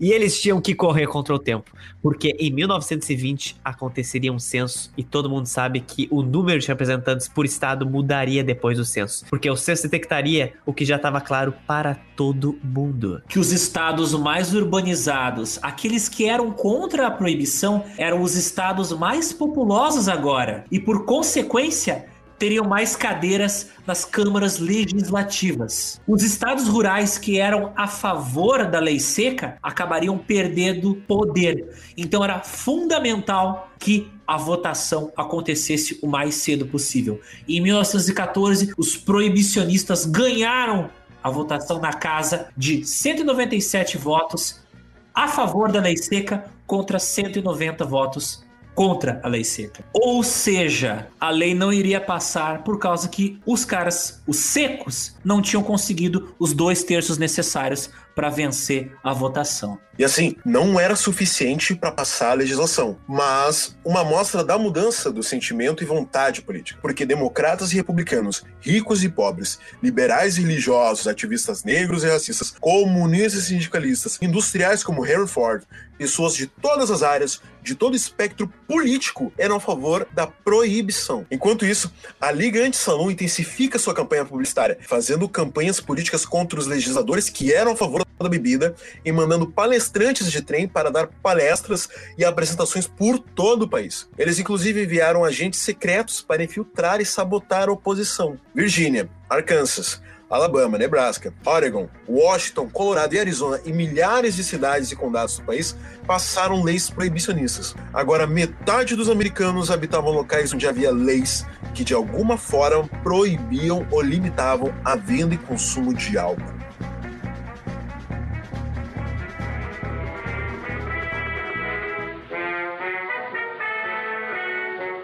Em 7 de abril de 1917, o presidente Woodrow Wilson pede para o Congresso a aprovação de uma declaração de guerra à Alemanha, a nossa amigona Primeira Guerra Mundial. Há três anos, a Grande Guerra estava acontecendo na Europa, e nos anos seguintes, submarinos alemães estavam afundando navios americanos, o que estava revoltando a população americana. Lembrando que isso foi a mesma coisa que aconteceu com o Brasil, que afundaram o vapor do Brasil na França, e aí fez com que o governo entrasse o Brasil na guerra. Brevemente.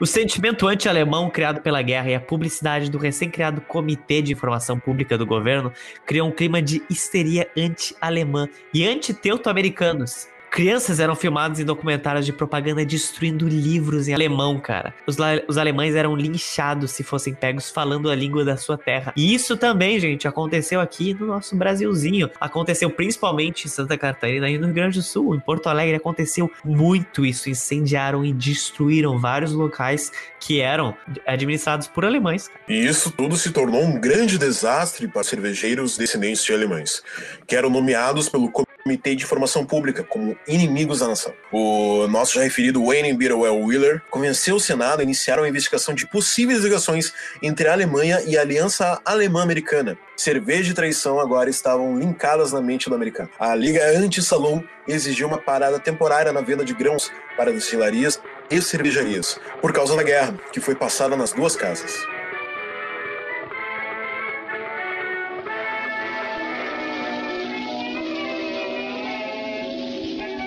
Boyce Penrose, um republicano da Filadélfia, um dos líderes dos molhados no Senado, ameaçou usar o que é chamado lá de filibuster ou obstrucionismo, que é uma maneira de tu travar a votação. Ele ameaçou utilizar o filibuster a menos que os secos concordassem em um tempo de ratificação por parte dos estados, cerca de seis anos, para aprovarem a legislação da lei seca. Isso porque o Penrose ele acreditava que os estados jamais iriam ratificar a legislação no tempo que ele ofereceu. Observação: o obstrucionismo é um termo utilizado em ciência política para designar a prática de criar obstáculos e empecilhos de maneira sistemática para retardar ou impedir a aprovação de uma lei em um parlamento. Wayne Wheeler ele concordou com o prazo desses seis anos Exatamente. Ele concordou com esse prazo e a emenda foi aprovada pelo Senado em 1 de agosto de 1917. A forma final do projeto de lei aumentou em um ano o prazo para ratificação da emenda pelos estados, que agora tinham sete anos de prazo. A emenda passou no Congresso e foi enviada para os estados aprovarem. Os molhados acreditavam que ela jamais seria ratificada por todos os estados e por isso eles deixaram ela passar e ser aprovada, sem querer. Isso foi um tremendo erro, cara, porque em só 13 meses, a aprovação dela foi total. A emenda foi ratificada e finalmente, em 16 de janeiro de 1919, Nebraska foi o último estado a ratificar a emenda à Constituição e assim tornando a proibição a lei da nação. Ela entraria de fato em efeito um ano mais tarde. Enquanto lojas e bares iam fechando aos poucos, Pastores pregavam em comemoração, o tempo ia passando e quem podia ir estocando em casa o goró, que ainda podia ser encontrado nas prateleiras. Na noite de 16 de janeiro de 1920, a First Congregational Church em Washington, capital, tão sonhada e adiada proibição nacional do álcool, a 18ª emenda à Constituição, seria finalmente uma realidade. Anna Gordon, a líder da WCTU, estava presente no evento, assim como o nosso amigo Wayne Wheeler e o secretário da Marinha, Josephus Daniels, que inclusive em um discurso acalorado declarou que nenhum homem vivo jamais veria um congresso que reduziria a aplicação daquela lei. O salão está morto assim como a escravidão. A quinta maior indústria do país agora era ilegal. E enquanto os últimos barris de cerveja e de uísque eram arrebentados e seu conteúdo corria pelas sarjetas, milhares de caminhoneiros, bartenders, agricultores, fabricantes de barris, fabricantes de garrafas de vidro e operários de fábricas perdiam seus empregos. Para os secos, aquele momento representava um instante onde eles transformariam a América, acabariam com a pobreza, acabariam com as favelas e com o vício que destruía o país. Eles conseguiram tornar a lei seca uma realidade, mas a aplicação dela na prática seria algo completamente diferente.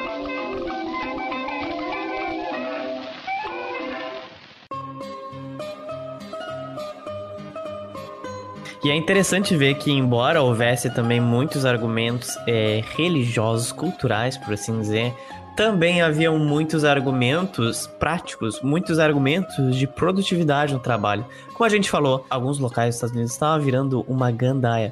Violência, pobreza. Então, o argumento de você acabar com isso era também, principalmente, prático. Você ia ter uma maior produtividade no trabalho, as pessoas iam poder ter as suas vidas um pouco menos, né, violentas. E, cara, isso foi uma teoria, isso foi uma ambição de muitos países. O Canadá chegou a proibir o álcool, cada um em um estado diferente em algumas épocas. Cada proibição levou uns 20, 30 anos para ser abolida de fato. Ela acabou voltando ao consumo do álcool normalmente um país um pouco fora da curva, cara, que resolveu adotar essa proibição do álcool foi a União Soviética, cara.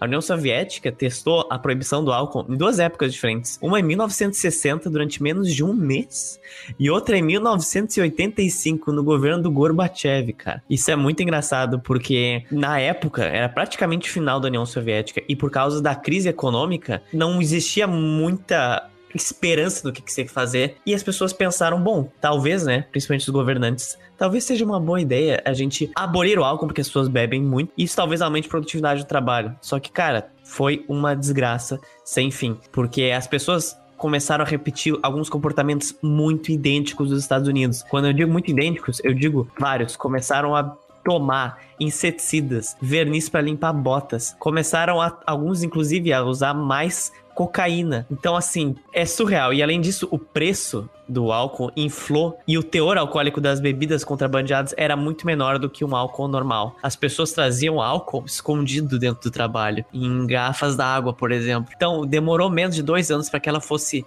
de novo é, abolida e o álcool voltasse à legalidade. Mas eu achei curioso porque se você pesquisar, você vai encontrar várias campanhas aqueles cartazes soviéticos coloridos contra a favor da proibição do álcool, assim, dizendo que seria melhor erradicar o alcoolismo, em favor da nação, etc. Mas durou pouco tempo essa euforia. Achei curioso isso. Tem uma frase de, de um jornalista que eu gosto muito, o nome dele é Mencken. Ele fala que para todo problema complexo sempre existe uma solução simples, elegante e completamente errada. Você vê que, assim, em momentos de crise, ah, alguns países adotaram, então, a proibição do álcool, como você pontuou agora da União Soviética. A gente, não só a questão de saúde pública, mas a gente tem que enxergar o uso de algumas substâncias, como álcool ou outras drogas, num sentido mais antropológico, de que a, a, humanidade começou a fazer o uso dessas, dessas substâncias, seja por motivos religiosos ou não, mas tem toda uma questão de expansão da consciência,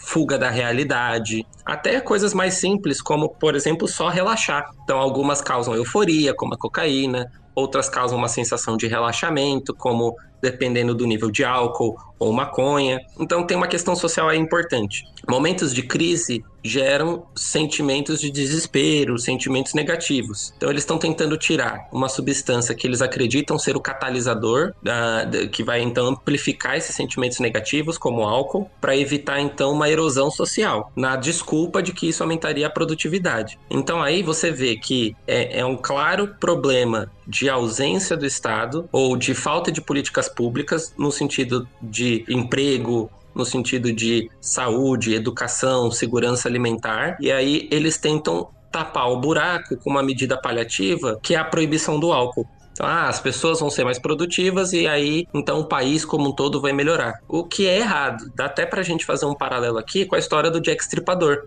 Ele atuava numa região da Inglaterra, de porto muito pobre, que tinha ausência do, completa ou muito grande do Estado. Então, praticamente não tinha policiamento, questão de saneamento era muito ruim, a questão do Exatamente, questão do, do, de urbanização, era, as políticas de urbanização eram muito ruins, então pouca iluminação, tu, muitas vielas, pou, muitos pou... becos. Só um parênteses, quando eu estava em Londres, eu fui sem querer pra Whitechapel e eu fui parar nos becos muito sinistros, cara, tipo, a la Sherlock Holmes. Aí eu fiquei, nossa, imagina eu andando aqui há 200 anos atrás com aquela névoa, seria um bom lugar para matar alguém, sabe? E aí eu fui só vendo no Google Maps onde é que eu tava e eu vi que era a rua Mary, joguei Mary Street no Google, aí apareceu tipo um monte de matéria assim, ah, aqui foi a primeira vítima de Jack Stripador. E eu fiquei, meu Deus!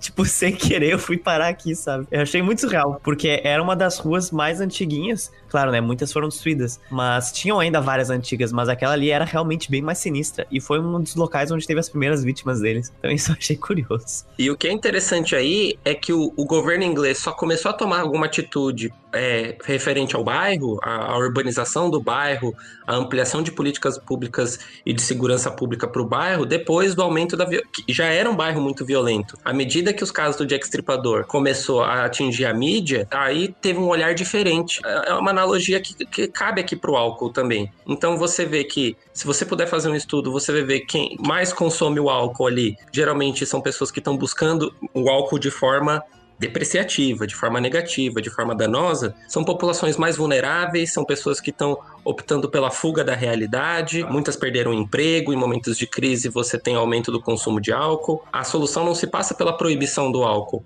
Você tem que identificar qual fator que levou essa sociedade, essa população a chegar nesse nível, nessa crise social. Uh, na Rússia, o exemplo que você deu, eles estavam no declínio da União Soviética. Então toda a ordem social que, que foi estabelecida durante décadas estava em declínio. Então você tem uma mudança aí de paradigma de como a sociedade vai se comportar. Então você tem um efeito, um efeito de uma crise, seja econômica ou social, muito intensa. Isso gera, então, há diversos casos aí, seja de doenças é, psicológicas, quanto até do aumento do abuso de, de algumas substâncias por várias razões, entendeu? Pelas condições de trabalho, formas de abuso, seja abuso das autoridades, seja abuso de violência doméstica, abuso sexual. À medida que elas não encontram instrumentos oficiais para sa sair dessa situação, elas optam então pela fuga da realidade por meio da utilização de uma substância. Dentro da bioética, tem uma categoria da bioética chamada bioética de proteção, no qual ela fala do papel do Estado para proteger a população vulnerada. E aí aqui tem uma diferença entre o vulnerável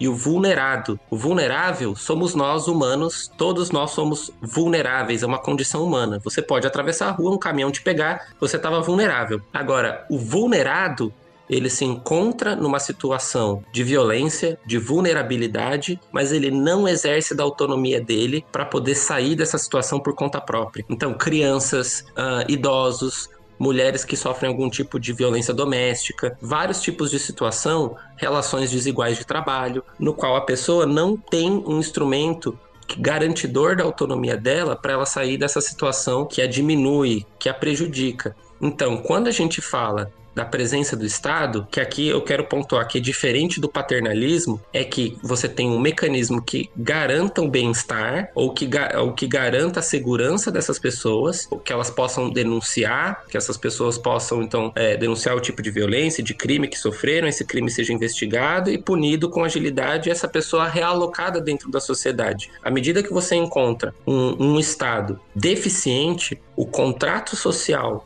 que formou aquele estado falhou para com aquela pessoa, entendeu? E aí a gente começa a buscar, então, medidas ou fugas da realidade. Muitas optam pelo uso de substâncias. Então você pode falar que a criminalidade na população periférica é maior porque elas não têm como se inserir no mercado de trabalho formal. Então por isso que você tem um aumento do tráfico de drogas, por exemplo. Você tem pessoas, por exemplo, que optam tomar remédio ou pelo álcool justamente para fugir de uma situação de abuso. Então, aqui eu acho que é uma solução elegante, simples e completamente errada para um problema que é muito mais complexo do que só abolir o consumo da substância A, B ou C, abolir o consumo do álcool.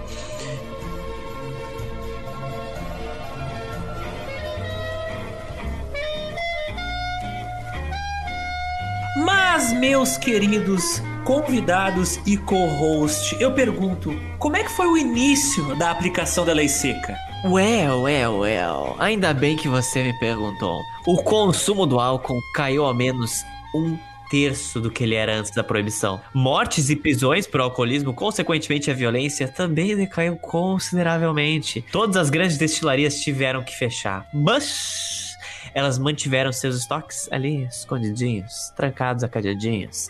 As grandes cervejarias começaram a produzir refrigerantes, cervejas não alcoólicas, fermentos e até queijos, cara. E é preciso falar que o valor de mercado da Coca-Cola, assim, ó, skyrocket, mais que dobrou. Que belo momento para tomar uma coquinha gelada. Ai, ai. Enquanto alguns comemoravam a vitória da proibição, vendo ela como o maior experimento social da história sendo posto em prática, Outros consideravam ela uma afronta aos direitos individuais, às liberdades pessoais do cidadão americano. Galera carregava álcool em cantins amarrados na meia calça. no bolso dentro do paletó, em begalas ocas. Mas para quem queria seguir a lei e o espírito dela, teve muita opção aparecendo. Livros de receita eram publicados com uma variedade de receitas que não envolviam o uso de bebida. Falou Vinagrete. Aumentou muito o consumo de sucos de fruta, leite e chá. A abstinência de álcool se tornou parte natural da vida de muitas famílias. O nome da lei que proibia a venda e consumo do álcool era o chamado Ato Volstead. Wayne Wheeler, da Liga Anti-Saloon, foi quem escreveu a primeira versão da lei. E foi ele mesmo quem fiscalizou para que no papel ela fosse a mais rígida possível, considerando bebidas intoxicantes qualquer coisa que tivesse mais de 0,5 de álcool. Uh. Isso significa que até o molho Worcestershire podia ser considerado uma bebida alcoólica proibida. Mas para quem não sabe o que é o molho Worcestershire, Worcestershire, o que, que é? Bem, o molho Worcestershire ele é um fermentado feito a partir de peixes. É basicamente isso. Então, tu fermentar tá. um peixe já não dá mais. É peixe, é, não pode. É que como fermenta o peixe, aquilo produz álcool, né? Então, tecnicamente seria proibido. Tá, então quer dizer que o pessoal bebia suco de peixe podre? Não, colocava na salada. então ali o teu peixinho que estragou já tá proibido. Olha tá aí. proibido, tá proibido peixinho podre. Caraca, velho. Quanto de gente deve ter deixado massa apodrecendo, assim, ó, banana apodrecendo, tá ali, ó. Salmonella dá um abraço. O Wayne Miller negociou então algumas exceções, né? Ele não era tão malvado assim. Beber álcool não era legal, nem fazer vinho em casa. Residências ou clubes que compraram bebida antes da aprovação da lei podiam manter os seus estoques. Por isso, quem pôde, estocou assim, ó, muitíssimo. Vinho poderia continuar a ser usado em rituais religiosos. Até por isso explodiu o número de pedidos de vinho por congregações e aumentou muito o número de rabinos no país inteiro, cara. Farmacêuticos puderam continuar a meter os álcool nos seus xaropes e nos seus remédios milagrosos. Aqui no Brasil, um exemplo desses remédios milagrosos que incluíam álcool, até há pouco tempo atrás, é o biotônico Fontoura. Para quem não sabe, biotônico Fontoura era um xarope que era dado para criança, para criança sentir fome. Mas por que as crianças ficavam com fome depois de beber o biotônico Fontoura? Por causa que depois que você bebe uma bebida alcoólica, você fica de larica. Então os pais, sem saber, estavam dando tipo álcool uma bebida alcoólica para as crianças. Mas na área da saúde não eram só os remédios que iam álcool. Além de fornecedores de produtos de higiene e para embalsamadores poderem continuar fabricando o seu álcool. Também alguns fabricantes tinham autorizações especiais para fabricar whisky, com a justificativa de que ele era ingrediente dos já citados medicamentos, que eram vendidos aos montes na época. Dois departamentos federais eram os responsáveis por aplicar o ato ou a lei Volstead primeiro deles era o Biro de Proibição e o outro era o Departamento do Tesouro. Mas o Congresso, muito esperto, autorizou apenas 1.500 agentes para agir fiscalizando todo o país. E, pra, e se vocês pegarem o um mapa dos Estados Unidos, imagina, não tem como tu fiscalizar um país do tamanho dos Estados Unidos com apenas 1.500 agentes. Mas, mas, mas por que o Congresso autorizou apenas 1.500 agentes. Por quê? Isso tinha dois motivos. Primeiro, que a mentalidade da época, de quem apoiou a proibição e de quem estava no poder, era de que quanto menos governo, melhor. Mas para tu aplicar uma lei, para fiscalizar a aplicação de uma lei, tu precisa gastar, tu precisa pagar gente, tu precisa investir em estrutura do governo. Então, tu acaba com esse número ridículo de agentes, entendeu? Que eles não queriam gastar, porque eles eram contra o governo gastar mais. Outro motivo por ter tão pouco interesse em ter uma força-tarefa eficiente para fiscalizar a aplicação da nova lei era que quem estava no poder estava cagando para a lei seca. O presidente naquela época ele não bebia na Casa Branca, mas ele bebia quando ele estava no clube que ele frequentava. Não, clube do presidente, Schools and Bones. O Departamento de Justiça, que seria responsável por processar os casos da violação da lei Volstead, tinha no comando o Harry M. Daugherty, procurador-geral dos Estados Unidos, que foi colocado nesse cargo porque ele era amigo do presidente e tinha sido o administrador da campanha que elegeu o presidente Warren G. Harding. E o círculo de amigos do Harry Dougherty era cheio de gente que ganhava um monte de dinheiro vendendo, entre aspas, autorizações especiais e vendia também perdões para os fabricantes ilegais de bebida, ou seja, eles vendiam perdões para os bootleggers que pagavam ali uma propina para não ir para cadeia. Outro problema era que estava escrito na lei que o trabalho de fiscalização e aplicação da mesma seria um trabalho conjunto entre nível federal e estadual. Ambos os lados empurravam com a barriga o problema para o outro lado. O governador de New Jersey, por exemplo, disse que naquilo que me concerne, meu estado vai continuar molhado como o Oceano Atlântico. E muitas vezes as delegacias locais estavam cagando para a aplicação da lei, porque para eles essa era uma responsabilidade dos federais. E se tu, como autoridade local, fechasse o bar ilegal que todo mundo da cidade frequentava no ano seguinte, tu não ia ser reeleito para o cargo de delegado ou juiz. É, só salientando que nos Estados Unidos, esses cargos que para nós comumente são que para nós são, são ocupados por concurso, concurso público, lá eles são todos por eleição, ou seja, tu precisa votar no teu delegado e no teu juiz.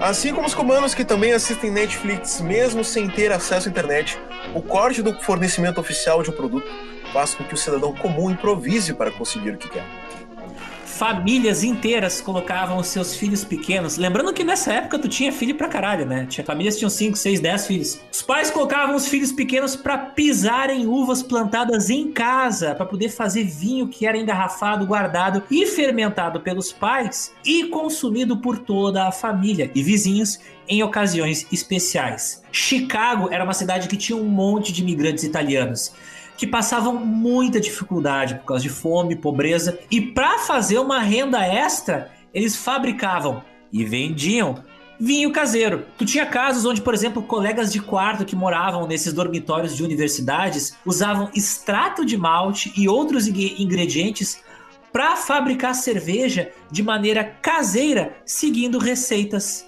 Ingredientes para fazer uísque caseiro eram fáceis de encontrar em qualquer mercadinho, e as receitas para fabricação de bebidas em casa estavam impressas em livros facilmente acessíveis em todas as bibliotecas públicas. É até muito engraçado, porque se você pegar uma máquina do tempo e viajar até um mercadinho qualquer desse período nos Estados Unidos. Uma coisa que todo mundo faz às vezes. Tu, tu iria encontrar para vender um produto que era um bloco de concentrado de uva. E na embalagem desse produto estava escrito: não misture com água e deixe em local escuro, ou isso vai fermentar e virar vinho. Tipo. o preço da uva plantada na Califórnia explodiu, cara. De 7 dólares por tonelada para, atenção, 370 dólares, mano. Por tonelada, meu Deus. Tipo assim, cara. Gonna get rich! Bitch. Caralho, imagina um preço aumentando. Nossa senhora. Antigas cervejarias como o Pepsi e a Einhauser não paravam a produção. Agora, ao invés de cerveja, eles vendiam o quê? Extrato de malte. Totalmente legal. Que pode ser transformado em casa em cerveja. E claro, era possível vender pros seus vizinhos e pra polícia porque todo mundo bebia essa porra, cara. Então, assim. Ai, ai, ai. A galera da Filadélfia comprava bebidas caseiras com nomes como Jump Steady, ou Happy Sally, ou Soda Pop Moon. Ai, meu Deus, que maravilha. Olha, não, não, o, o, no GeoPizza a gente encontra esses nomes engraçados, né? Na edição passada foi de jornais, nessa edição é bebidas com nomes bizarros. Cara, que louco. E, cara, assim, tem fotos e vídeos, milhares delas, né? Da polícia invadindo galinheiro, garagem, mina abandonada, casebre do mato, porra, cara, todo tipo de lugar onde eles encontravam uma destilaria ou um depósito de bebida produzida de, de maneira caseira, tá ligado? E assim, na fazenda do senador John Morris Shepard, do Texas, o cara que introduziu a 18ª emenda, também foi encontrado um gigantesco depósito de aço contendo 492 litros de moonshine. Que loucura. Aliás, tu sabe por que, que a bebida tem esse nome Moonshine? Ou outra... Não, não sei. Explique-nos. Bom, traduzindo é brilho da lua. E assim, cara, porque a galera pobre, principalmente dessas cidadezinhas do interior, no meio do nada e cercada de florestas, usava a luz da lua para seguir a noite e andar pelas matas para ir e vir das destilarias que eles construíam secretamente no meio do mato. Caraca, velho. Dessa época sobrevivem um monte de gravações de blues maravilhosas Cara, tu encontra no YouTube esses discos inteiros que tem músicas contando histórias de bebuns e de contrabandistas. E voltando aos nomes engraçados de bebidas, tu também tinha o Goat Whiskey, o Jackass Brandy e o meu nome favorito, White Lightning, que, que traduzindo é raio branco, porque provavelmente essas bebidas eram um coice de mula. O Jackass Brandy eu acho que é por causa disso, é um, praticamente um coice de mula. Nas florestas do norte da Califórnia, as forças policiais encontraram no oco do tronco de uma sequoia gigante uma destilaria inteira construída dentro da porra da árvore. Que? Caramba! Tá ligado aquelas sequoias gigantes que existem na Califórnia? Eles encontraram uma destilaria, uma fábrica de bebida dentro de uma dessas árvores. Cara, velho. Cavucaram é tipo... a árvore e construíram uma fábrica dentro. Floresta encantada, mano. É, floresta encantada. Caraca, genial. Que alegria! Genial. Mas um tipo de destilaria que os policiais da Califórnia não encontraram foram as que ficavam escondidas nas cavernas de todo o oeste, que eram usadas pelos cowboys que traziam o whisky no lombo da mula de lá para poder vender nas cidades. O pessoal construía também destilarias em cavernas. Mas uma coisa a gente precisa dizer, essa tradição de fazer bebida em casa, ela não começou com a lei seca, ela sempre existiu. No Kentucky, por exemplo, todo mundo fazia uísque em casa desde o século XVIII. Porque assim, ó, uh, muitas das fazendas eram autossustentáveis. Então o pessoal não produzia só a carne que eles comiam, eles produziam também os legumes que eles comiam, eles produziam tudo que eles consumiam, inclusive a bebida. E durante a época da proibição de barco, o Mississippi se tornou uma rede de distribuição de bebida, cara, por causa que ele permitia que o pessoal viajasse de barco à noite, os barqueiros que conheciam aqueles caminhos pudessem viajar no escuro e transportar para todas as cidades à beira do rio o álcool proibido. Então os barqueiros viraram traficantes de álcool. A realidade ela é incrível, né, cara? E falando do sul-americano, essa é a época em que rolou um racismo pegadaço nos Estados Unidos. É, não que não rolasse antigamente, não que não role hoje, mas era a época das leis de segregação as leis de Jim Crow. E vendo os bootleggers negros vendendo whisky pros brancos na cidade, os bootleggers brancos, cara, denunciavam os destiladores negros pra polícia e acabavam com a competição. E assim, por causa desses ataques, uma família negra veio com uma ideia, cara, genial. Ela montou o esquema, uma carroça puxada a cavalo, pintada como se fosse uma distribuição de leite, imitando um leiteiro assim, perfeitamente. Começando a vender, contudo, moonshine e whisky ali na moitinha. A berita era entregue, inclusive, cara, em garrafas pintadas de branco, assim, para ficar igual ao leite. Tu vê, é o jeitinho sulista, meus amigos. Aliás, falando em delivery de goró, era a base de delivery que os bootleggers faziam entregas diárias de caixas de bebidas, adivinha onde? Porta dos fundos do Congresso americano, cara. Porque os congressistas, o que, que eles faziam? Também gostavam de tomar um goró depois do trabalho. Então eles compravam de quem vendia, dos bootleggers. E esses bootleggers ficaram ricos, sendo pagos em grossos calhamaços de notas de 100 dólares. Eu fico me perguntando se os congressistas não estavam utilizando o dinheiro que eles ganhavam dos bootleggers que pagavam para eles para ganhar autorizações especiais. Mas enfim, olha só, hipocrisia, né? Tu vê. Os mesmos caras que passaram a lei que proibia o consumo e a venda de bebida são os que estão bebendo depois da reunião de pauta. Olha aí.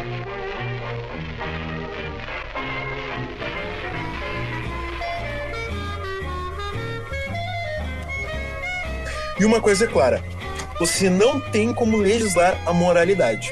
Se você assim o faz, cria oportunidades muitas vezes lucrativas para aqueles que não seguem a lei, porque é a proibição que torna algo cobiçável. Com o tempo, a lei C queria se provar uma grande piada, uma lei que além de não ser levada a sério, criaria problemas cujas consequências sofremos até hoje. Dois meses depois da aprovação da lei seca, já tinha tiroteios entre agentes federais e contrabandistas que traziam um uísque de barco através da fronteira entre o Canadá e os Estados Unidos. Um caso famoso foi o de Ray Olmsted, que foi pego pela polícia contrabandeando bebida pela fronteira quando ainda era tenente do departamento de polícia de Seattle. Ele foi demitido da polícia, pagou uma multa de 500 dólares e estava livre, livre para empreender. Com financiamento de 11 investidores, ele contratou e pagou bem, muito bem, pelos melhores motoristas de caminhão, depósitos, contadores, advogados, marinheiros e até alguns ex-colegas de polícia. Essa equipe de elite foi colocada para trabalhar a serviço de Olmsted para garantir o funcionamento de uma rede que trazia de barco carregamentos de bebidas vindas do Canadá. Bebidas que tinham procedência garantida, porque elas eram fabricadas em um país onde a bebida ainda era legal. Ou seja, o álcool que Olmsted trazia do Canadá não era adulterado. Essas bebidas eram levadas até Darcy Island e de lá até o rancho, chamado rancho, um depósito que ele tinha. E do rancho, elas eram distribuídas para os consumidores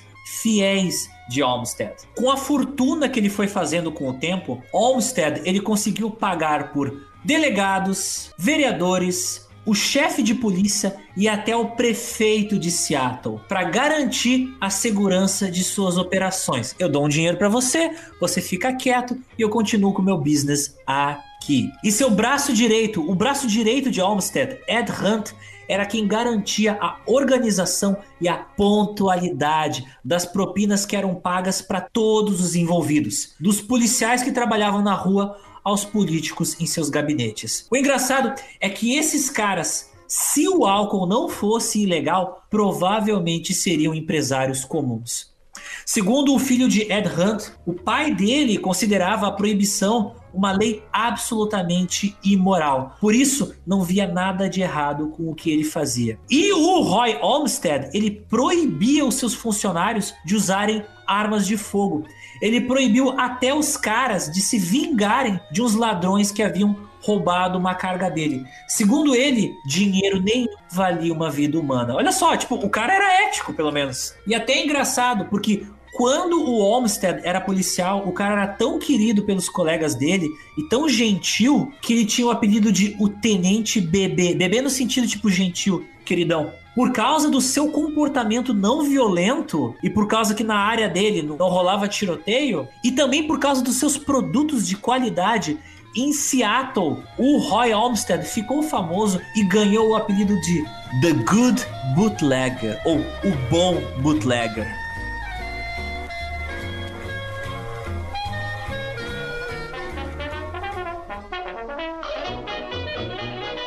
E agora, do outro lado do país, nós temos mais um exemplo de um notável empreendedor nesse sentido. Maravilhoso empreendedor. O Lou Alpern tinha cinco lojas de bebida no meio de Manhattan, New York. Essas lojas davam tanto lucro para ele que ele simplesmente ficou rico com a venda das bebidas. E os policiais que ele pagava recebiam grandes cheques toda semana. Mas esse é só um pequeno exemplo do que era a gandaia de Nova York, a cidade mais, né, molhada, entre aspas, dos Estados Unidos durante o período da lei seca. Era onde tinha bares em todo lugar e ninguém dava basicamente a mínima para isso. Esses eram os chamados Speak Easy. Olha só Falando um... fácil, falando fácil, traduzindo. Fala fácil. É, fala fácil, traduzindo para português. Um boteco que era secretozinho, às vezes nos fundos de um conjunto residencial ou debaixo da escada de um prédio. Onde tu ia lá, né? Batia na porta que dava acesso a um porão uma outra pessoa abria a porta, que é vocês conheciam lá, rolava aquele papão, e aí de repente te levavam num bar cheio de gente fumando, flappers, banda ao vivo tocando, pista de dança, muita bebida e gente conversando. Oh boy. E a gente falou de imigrantes antes, e esses eram os lugares onde muitas vezes um grupo de amigos e descendentes de uma mesma etnia tinham a oportunidade de se juntar, de jogar, de se divertir juntos e de tocar, inclusive, de expressar a sua identidade cultural. Nova York, meus queridos. New York não dorme. New York doesn't sleep.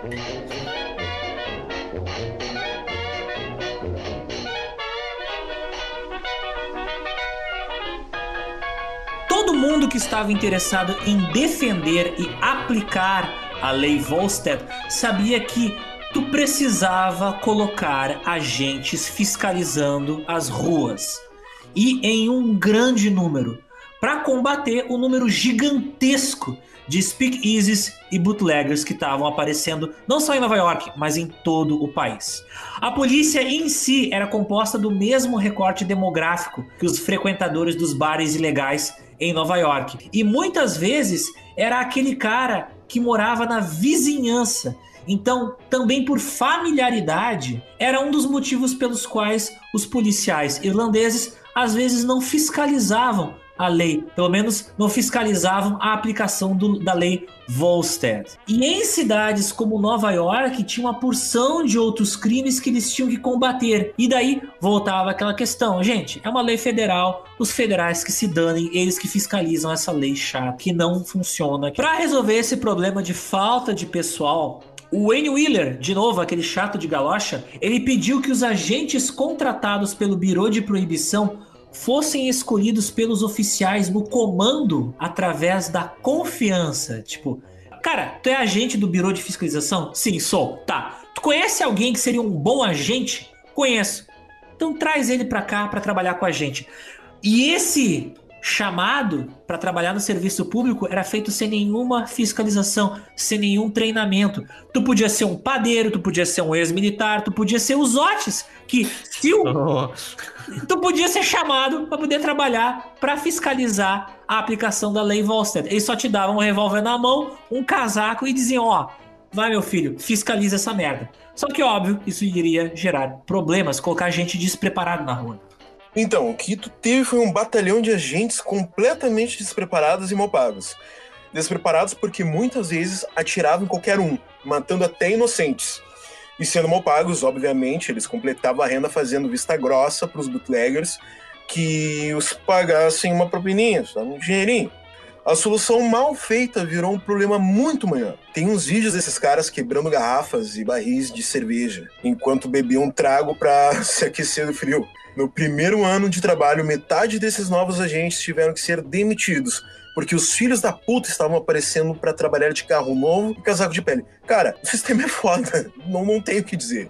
O cara, o cara tava aparecendo para trabalhar na delegacia com, com, com um Cadillac comprado com dinheiro de propina, tá ligado? Tipo, ah, ah. E é uma época legal, porque, tipo, a gente tá falando tudo isso, mas se vocês tiverem tempo, dê uma pesquisada, vocês acham isso na internet. Tem tem vídeos, por causa que é, nessa época passava jornal no cinema. Então nas reportagens aparecem esses caras fazendo essas merdas. Wayne Wheeler tava ficando meio putaço, assim, com esse total descontrole que Nova York tava chegando.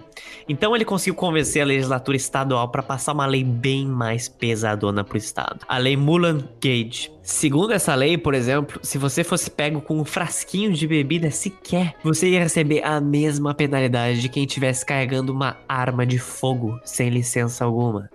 Centenas de policiais foram colocados na rua para invadir residências e fazer paredão na galera na rua, a nível Rio de Janeiro, assim, a gente sabe bem. A população estava ficando profundamente insatisfeita com isso. Lembrando, Nova York, cidade mais molhada dos Estados Unidos. Prisões aumentaram, junto com elas, aumentou o volume de trabalho dos promotores. Cerca de 15 mil casos de violação da lei Volstead eram trazidos às cortes de Nova York todo o ano. Os juízes estavam ficando sobrecarregados de trabalho e para poder facilitar o trabalho deles, eles acabavam só aplicando uma multa pequena para conseguir se livrar rapidamente dessa fila de casos que aparecia todo dia na porta deles.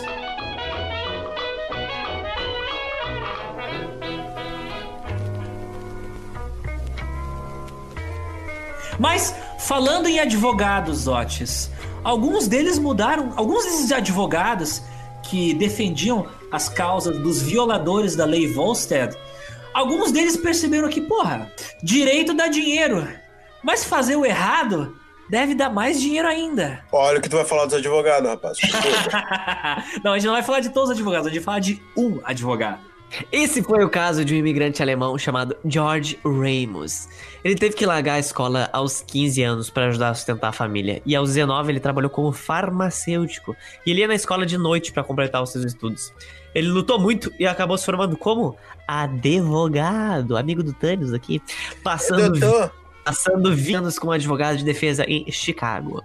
No início da década de 20, ele já era um dos advogados criminais mais ricos e mais conhecidos do meio oeste. Mas de repente, ele se viu defendendo dezenas de bootleggers. E apesar de seus clientes estarem sendo punidos com multas altíssimas, eles as pagavam sem problema nenhum. Isso despertou a curiosidade do nosso George Ramos e fez ele juntar alguns pauzinhos em sua cabeça. Ramos sabia que havia milhões de litros de bebida fabricados antes da proibição, estocados nos depósitos das destilarias. Se essas destilarias conseguissem autorização do governo, toda essa bebida destilada podia ser vendida para companhias farmacêuticas, que em tese usariam o álcool para uso legal, com a fabricação de medicamentos e insumos hospitalares. Esse cara é tipo Better Call Saul? Miracle Soul, meu, nessa pegada, velho. Então, o que, que ele resolveu fazer? Depois de se divorciar e casar com a secretária, é o filme, ele se mudou para Ohio e começou uma nova fase na sua carreira. Ele foi morar na cidade de Cincinnati, que era o lugar do país onde estavam 80% dos destilados ainda guardados em armazéns. Ele começou a comprar destilarias e seus estoques e criou uma empresa farmacêutica com uma rede de farmácias para comprar os estoques de bebida das destilarias dele mesmo. Cara, é genial, meu. é genial. Com um pouco de criatividade na contabilidade, esse vai e vem de mercadoria, alguns carregamentos de algo se perdiam no caminho. Opa, sumiu! Ou melhor, ou melhor, seus próprios funcionários roubavam a mercadoria e colocavam ela no mercado negro. Ai, meu Deus. Cara, é genial, genial, genial. O George Remus, ele também abriu sua própria empresa de caminhões, que servia para quê? Para carregar uísque por toda a parte, principalmente por uma estrada cercada de seguranças armados. Aonde essa estrada levava? Levava a uma fazenda isolada no meio do interior de Ohio. Essa fazenda era o centro de distribuição de bebidas do George Remus. Essa fazenda, por causa do número de gente armada que guardava ela, ganhou o apelido de Vale da Morte. E gente de todo o país ia para lá fazer compras. Desde bootleggers que terceirizavam com ele a fabricação do whisky, até donos de grandes redes de hotéis de luxo. Todo mundo comprava bebida com o George Remus. George Remus logo se tornou o maior distribuidor de uísque da América e nesse momento ele se via como um cara invencível.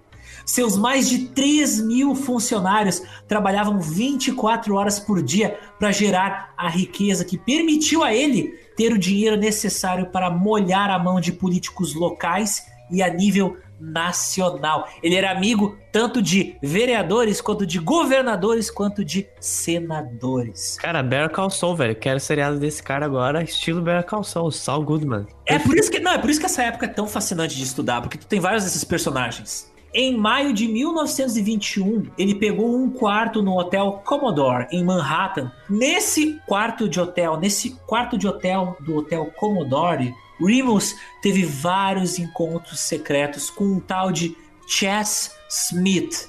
Quem era esse, esse tal de Jess Smith? Ele era o amigo pessoal do procurador-geral dos Estados Unidos, o Harry M. Daugherty. Smith basicamente avisou que o Remus podia ter todas as permissões federais que ele precisasse, caso, claro, ele pagasse uma taxa. E que por uma taxa extra de 15 mil dólares, ele faria, ele mexeria uns pauzinhos para que o nosso amigo George Remus jamais fosse para cadeia. Remus sacou na hora o dinheiro e pagou a propina. Em reuniões posteriores, Remus repassou para Jazz Smith algo próximo de 250 mil dólares em propina. Zotes, quanto é que é 250 mil dólares hoje?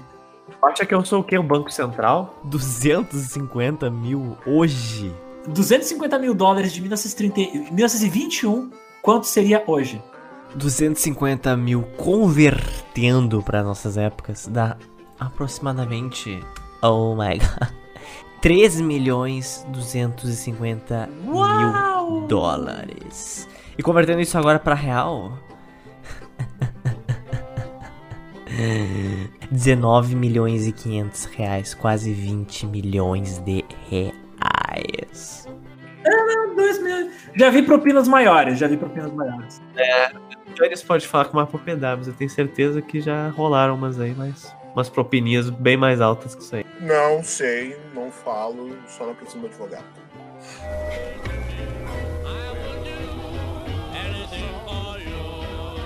Mas ouvintes, rolava muito tráfico de álcool vindo do Canadá para os Estados Unidos, não só no meio oeste, mas também ali no leste dos Estados Unidos.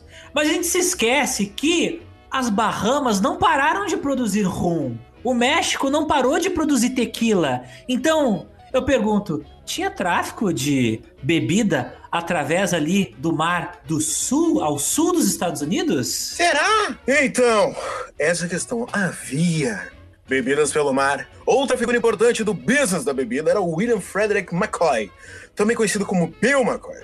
Um cara que transportava de navio caixas com centenas de garrafas de bebidas vindas de Nassau, um belo lugar.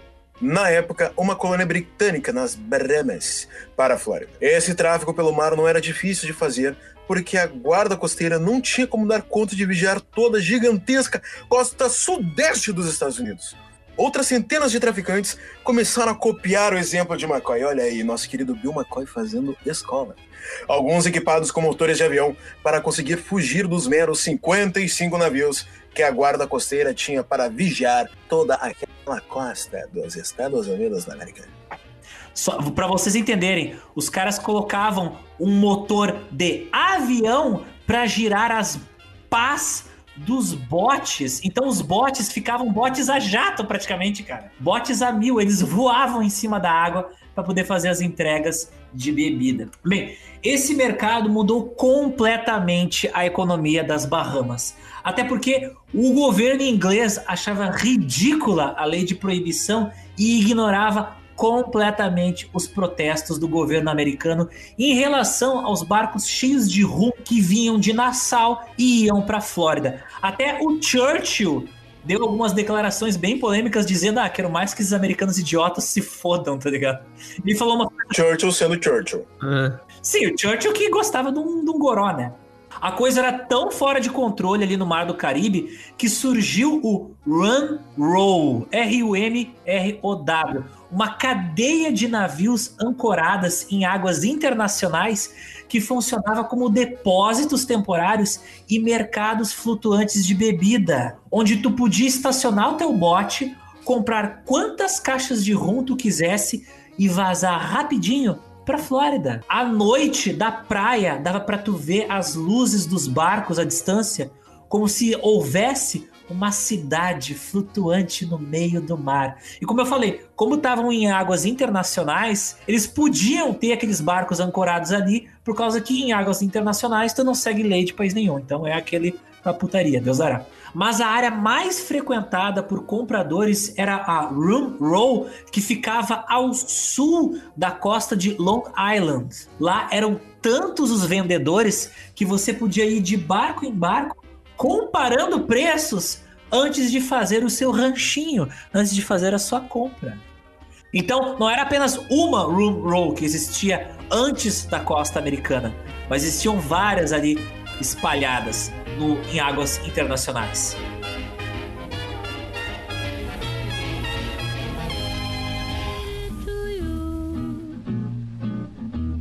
Mas é importante também falar não só dos bandidos, a gente tem que também falar de quem tentava aplicar a lei. E a gente agora vai falar de uma mina, uma mulher, uma garota que lutou muito pela aplicação da lei. Quem era ela? Mas agora entra mais uma personagem, não a nível machadadas, um nível, um personagem no nível que o Tannis vai gostar bastante. Essa pessoa É. era a Mabel Walker Willibrandt. Ela era filha de pioneiros que trabalhavam bem duro e ela era extremamente trabalhadora também e de pensamento independente. Ela começou sua carreira como defensora pública e acabou abrindo a sua própria firma. Tanto era o seu sucesso e suas conquistas que em agosto de 21 ela foi nomeada pelo presidente como procuradora-geral adjunta dos Estados Unidos, lidando com casos relativos a violações da lei Volstead, tributação federal e do Bureau of Federal Prisons durante a era da proibição. Era um emprego que, basicamente, ninguém queria, mas ela assumiu com total responsabilidade e ela era popularmente conhecida como a primeira dama da lei. E isso era por um motivo muito óbvio. Ela fez lobby pelo aumento e melhoria da guarda costeira. Tinha um exército de advogados na mão dela para substituir promotores ineptos quando necessário e trabalhou diretamente com o Departamento do Tesouro para infiltrar o Big Six e o Big Four, dois cartéis que operavam transportando rum pelo mar. E essa galera toda foi para as grades. E as notícias dessa vitória fizeram com que o nome dela crescesse ainda mais. Ao contrário de todos, inclusive dos seus chefes, ela estava lá para levar a lei a sério. Mas a vida é uma caixinha de surpresas. Um dos problemas da proibição é que agora o álcool que as pessoas consumiam vinha de fontes não confiáveis e perigosas. Distribuidoras, para aumentar o volume ou teor alcoólico do produto que vendiam, misturavam na cerveja, no uísque e no rum álcool impróprio para o consumo, que muitas vezes era fatal. Até thinner era usado para aumentar o volume das bebidas. Mas, meus jovens, explique-nos que porra é um thinner. Thinner, bem, thinner, oh my god, que horror, o pessoal misturava isso na bebida. Thinner, ele é utilizado para afinar tinta. O que acontece? Ele não altera as propriedades da tinta, mas ele aumenta o volume dela e faz com que ela fique mais líquida. Uh, outro caso onde tu utiliza o thinner é quando, por exemplo, tu tá com uma tinta velha, ela tá muito grossa, por causa que evaporou os solventes dela, aí tu coloca um solvente. Tu coloca thinner. Thinner é um solvente de tintas. Ele é extraído do petróleo e ele, ele é extremamente tóxico e ele é ele pega fogo. Ah, que delícia, bom pra fazer uma festa, né, cara? Bom, o álcool também pega fogo, não vejo nenhum problema então. Bem, por causa dessas substâncias químicas perigosas misturadas na bebida legal, tivemos casos de pessoas que perderam funções neurológicas, se tornando cegas ou incapazes de mover as mãos e os pés mais louco é que tem casos documentados de agentes do governo intencionalmente colocando álcool industrial em bebidas comercializadas ilegalmente para matar quem comprasse e bebesse aquele produto legal. e, ironicamente, aqueles que continuavam a beber pareciam beber muito mais. Casos de cirrose aumentaram. Prisões por direção alcoolizada e intoxicação pública também aumentaram. Muitas reportagens filmadas na época mostram policiais honestos percorrendo as matas das cidades do interior contando com a ajuda de amigos e filhos também armados para encontrar destilarias dos Moonshiners. Lembrando, o pessoal não tinha grana, né, para poder fazer a fiscalização, então quando alguém honesto aparecia, pedia ajuda dos brothers. Ó, oh, Thanos e Isotes, vem comigo, vamos ali pro mato, eu cada um pega um revólver e a gente vai caçar esses Moonshiners. Como é que os caras achavam os Moonshiners? Quando tu tem uma destilaria, tu coloca lenha para poder esquentar o tambor onde está sendo feito o processo de destilação. Essa lenha faz fumaça. Se tu tem uma floresta e tá saindo um filetinho de fumaça no meio dela, aí fica fácil de tu achar a destilaria ilegal. Chegando lá, esses policiais o que, que, eles faziam? O procedimento de sempre era quebrar todo o equipamento de destilação, arrebentar uma por uma todas as garrafas de bebida e virar no rio ou em um córrego os barris de moonshine ou whisky que estavam armazenados. O engraçado até é que tu tem casos de tiroteios entre policiais pagos para defender os moonshiners e policiais pagos para caçar eles. Então tu tinha tiroteio entre milícia e polícia. Olha, as coisas não mudaram muito, vou te dizer isso. As coisas não mudaram muito, só lugares mudaram de lugar. Só mudaram de lugar. Rolava até morte e vingança dos moradores das cidades contra policiais locais que tentavam aplicar a lei. Por causa daquilo que a gente já disse. Ninguém levava a lei a sério, todo mundo bebia. Então, tipo, quando ia, alguém ia lá e destruía a destilaria da cidade, o pessoal ficava puto, né? Pô, não vou ter meu goró. E o que acontecia também, que era bastante comum, começaram a ter várias brigas entre os cartéis locais de Moonshiners. Às vezes, um cartel de Moonshiners invadia o território do outro, invadia a cidade vizinha, começava a vender álcool para as pessoas da cidade vizinha, e o cartel, que era dono daquele território, recebia o pessoal à base da bala. Se tu pegar fotos dessa época, é muito engraçado ver, tipo, os caras claramente vestidos como fazendeiros, porque vários desses moonshiners eles estavam complementando a renda, eles não eram moonshiners o dia, dia todo, de dia trabalhavam na roça, de noite trabalhavam na destilaria, e tem fotos desses caras com a roupa suja de trabalhar na roça, só que com tipo aquelas metralhadoras, aquelas Tommy Guns, sabe? Que tem um tambor que segura balas. Nossa, clássico. Em, em si, todos, tipo, 30 maluco em cima, armado até os dentes, tudo em cima de um Calhambeck, cara. Velho, e o fato deles terem as Tommy Guns é a maior prova de que produzir Moonshine dava dinheiro, porque essas Tommy Guns, mesmo naquela época, custavam uma fortuna. Eu vou dar a real agora. Eu não sei se já existe, mas quem fizer vai se tornar milionário automaticamente. O cara cria um bar com matemática de proibição nos Estados Unidos e faz cada bebida com cada nome desses. Cara, Moonshine, Jackass, nossa. Automaticamente milionário, cara. Faz com a temática aí dos anos 20 e já era. Não, mas é que o milênio é tão milênio que se tu botar o nome Jackass, ele vai achar que é uma bebida pra tu tomar e se quebrar. Mas,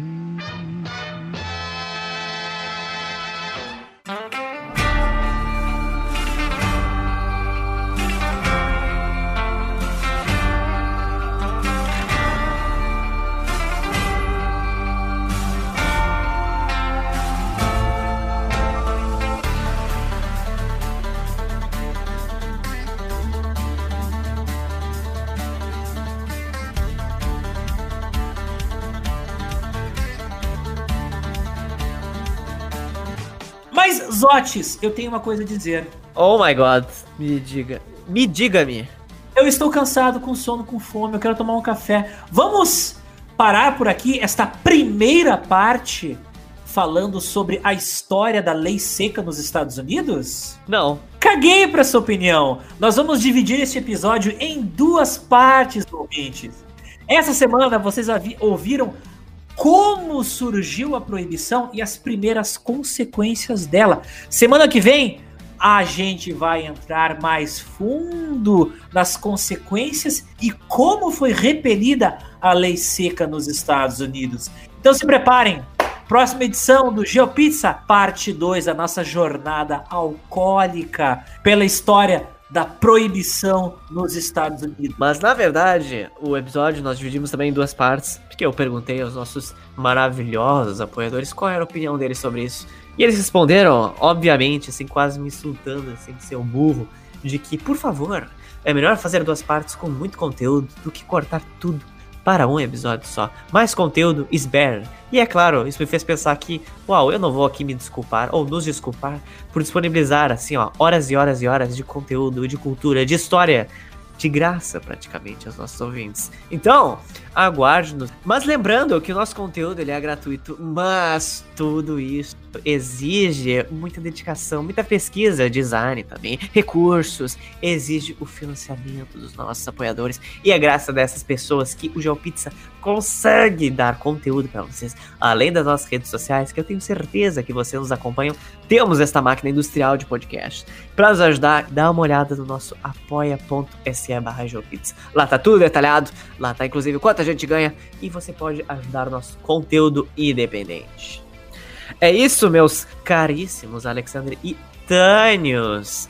É isso, é isso, Tânios. É isso, meu então... querido. Então agradeço mais uma vez o convite. Estaremos novamente na segunda parte deste incrível podcast chamado GeoPizza. E eu acho legal que a próxima parte fala do que a galera tá esperando, que é justamente os gangsters. Os gangsters de Chicago. As guerras entre os gangsters, cara. É. Hello, my lady. Hello, my honey. E eu agradeço também o nosso querido Eduardo aqui, mais uma vez eu agradeço a participação, ao convite, ao Alexander, aos Ox e essa maravilhosa pizza que foi esse debate. Essa semana a pizza teve sabor de moonshine, semana que vem a pizza vai ter sabor de chumbo.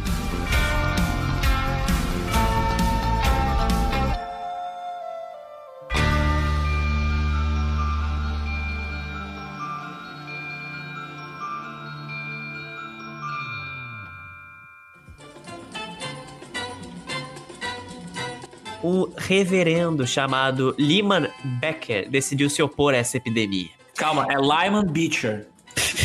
sério, sério. Beecher? Eu, é Lyman Beecher. O nome do cara é Lyman Beecher. He's a little bitch. Lyman Beecher. Mas as pessoas mais fortemente envolvidas. Desculpa, a tua voz é muito boa, mas eu gostaria que saísse Linda a frase. Ah, Começa então ali, tá. mas as pessoas mais fortemente voz. Ai, obrigado, não fala assim na minha voz que eu fico meio. É que eu tenho voz fina e os outros têm voz de loser. Então tu é a primeira voz uh, boa. A segunda voz, Voz de boa que loser. nesse podcast. Voz de loser. Voz Sim, de- a voz é meio anasalada. Caralho. Acabou o podcast. Bah, o cara me destruiu aqui na terceira página do Aqui roteiro. é ao da- vivo. Aqui, aqui é ao vivo. Ah, Ao vivo! Pera Tá. eu, eu vou me cadastrar num curso aqui na Atlântida pra mudar isso agora. Não, então eu falo. O maior easter egg deste episódio do GeoPizza e também que irá compor o outro é que este que vos fala não bebe. Caralho, é verdade. É verdade, velho. Ah, É, eu sempre esqueço disso. E eu sempre te ofereço bebida. É, não deu. Os Otis aqui me, me- querendo me corromper, achando que. Sério, mas nem, nem antes, nem em 2016? Não, nunca. Nunca bebi. Cara, tu não tava bêbado então naquelas horas? Nossa senhora. Não, não tava. Mas Agora mas- tu vai ter que explicar pros ouvintes o que aconteceu Mas em tem, 2020. mas, tem como tu ficar, mas tem como tu ficar bêbado sem bebida. Sóbrio, num ambiente onde todo mundo tá bêbado, teu, teu comportamento vai se alinhar com as pessoas em volta. Então tu não precisa beber pra ficar. É que eu estava, entendeu? Então eu deveria estar muito ridículo aos olhos de uma pessoa sóbria. Acho que não, acho que não. Tu entra na. Eu já, ti- eu já fui o sóbrio da parada e, ela- e tu diverte, te diverte igual. Na real, quando os Otis bebem, ele vira o Jack Sparrow. Meu Deus. Ai, meu Deus. Ele é o Jack Sparrow com desconto. É pior. Não, porque esses dias. Esses dias nossa, eu e os outros a gente vai dar uma palestra sobre podcast, né?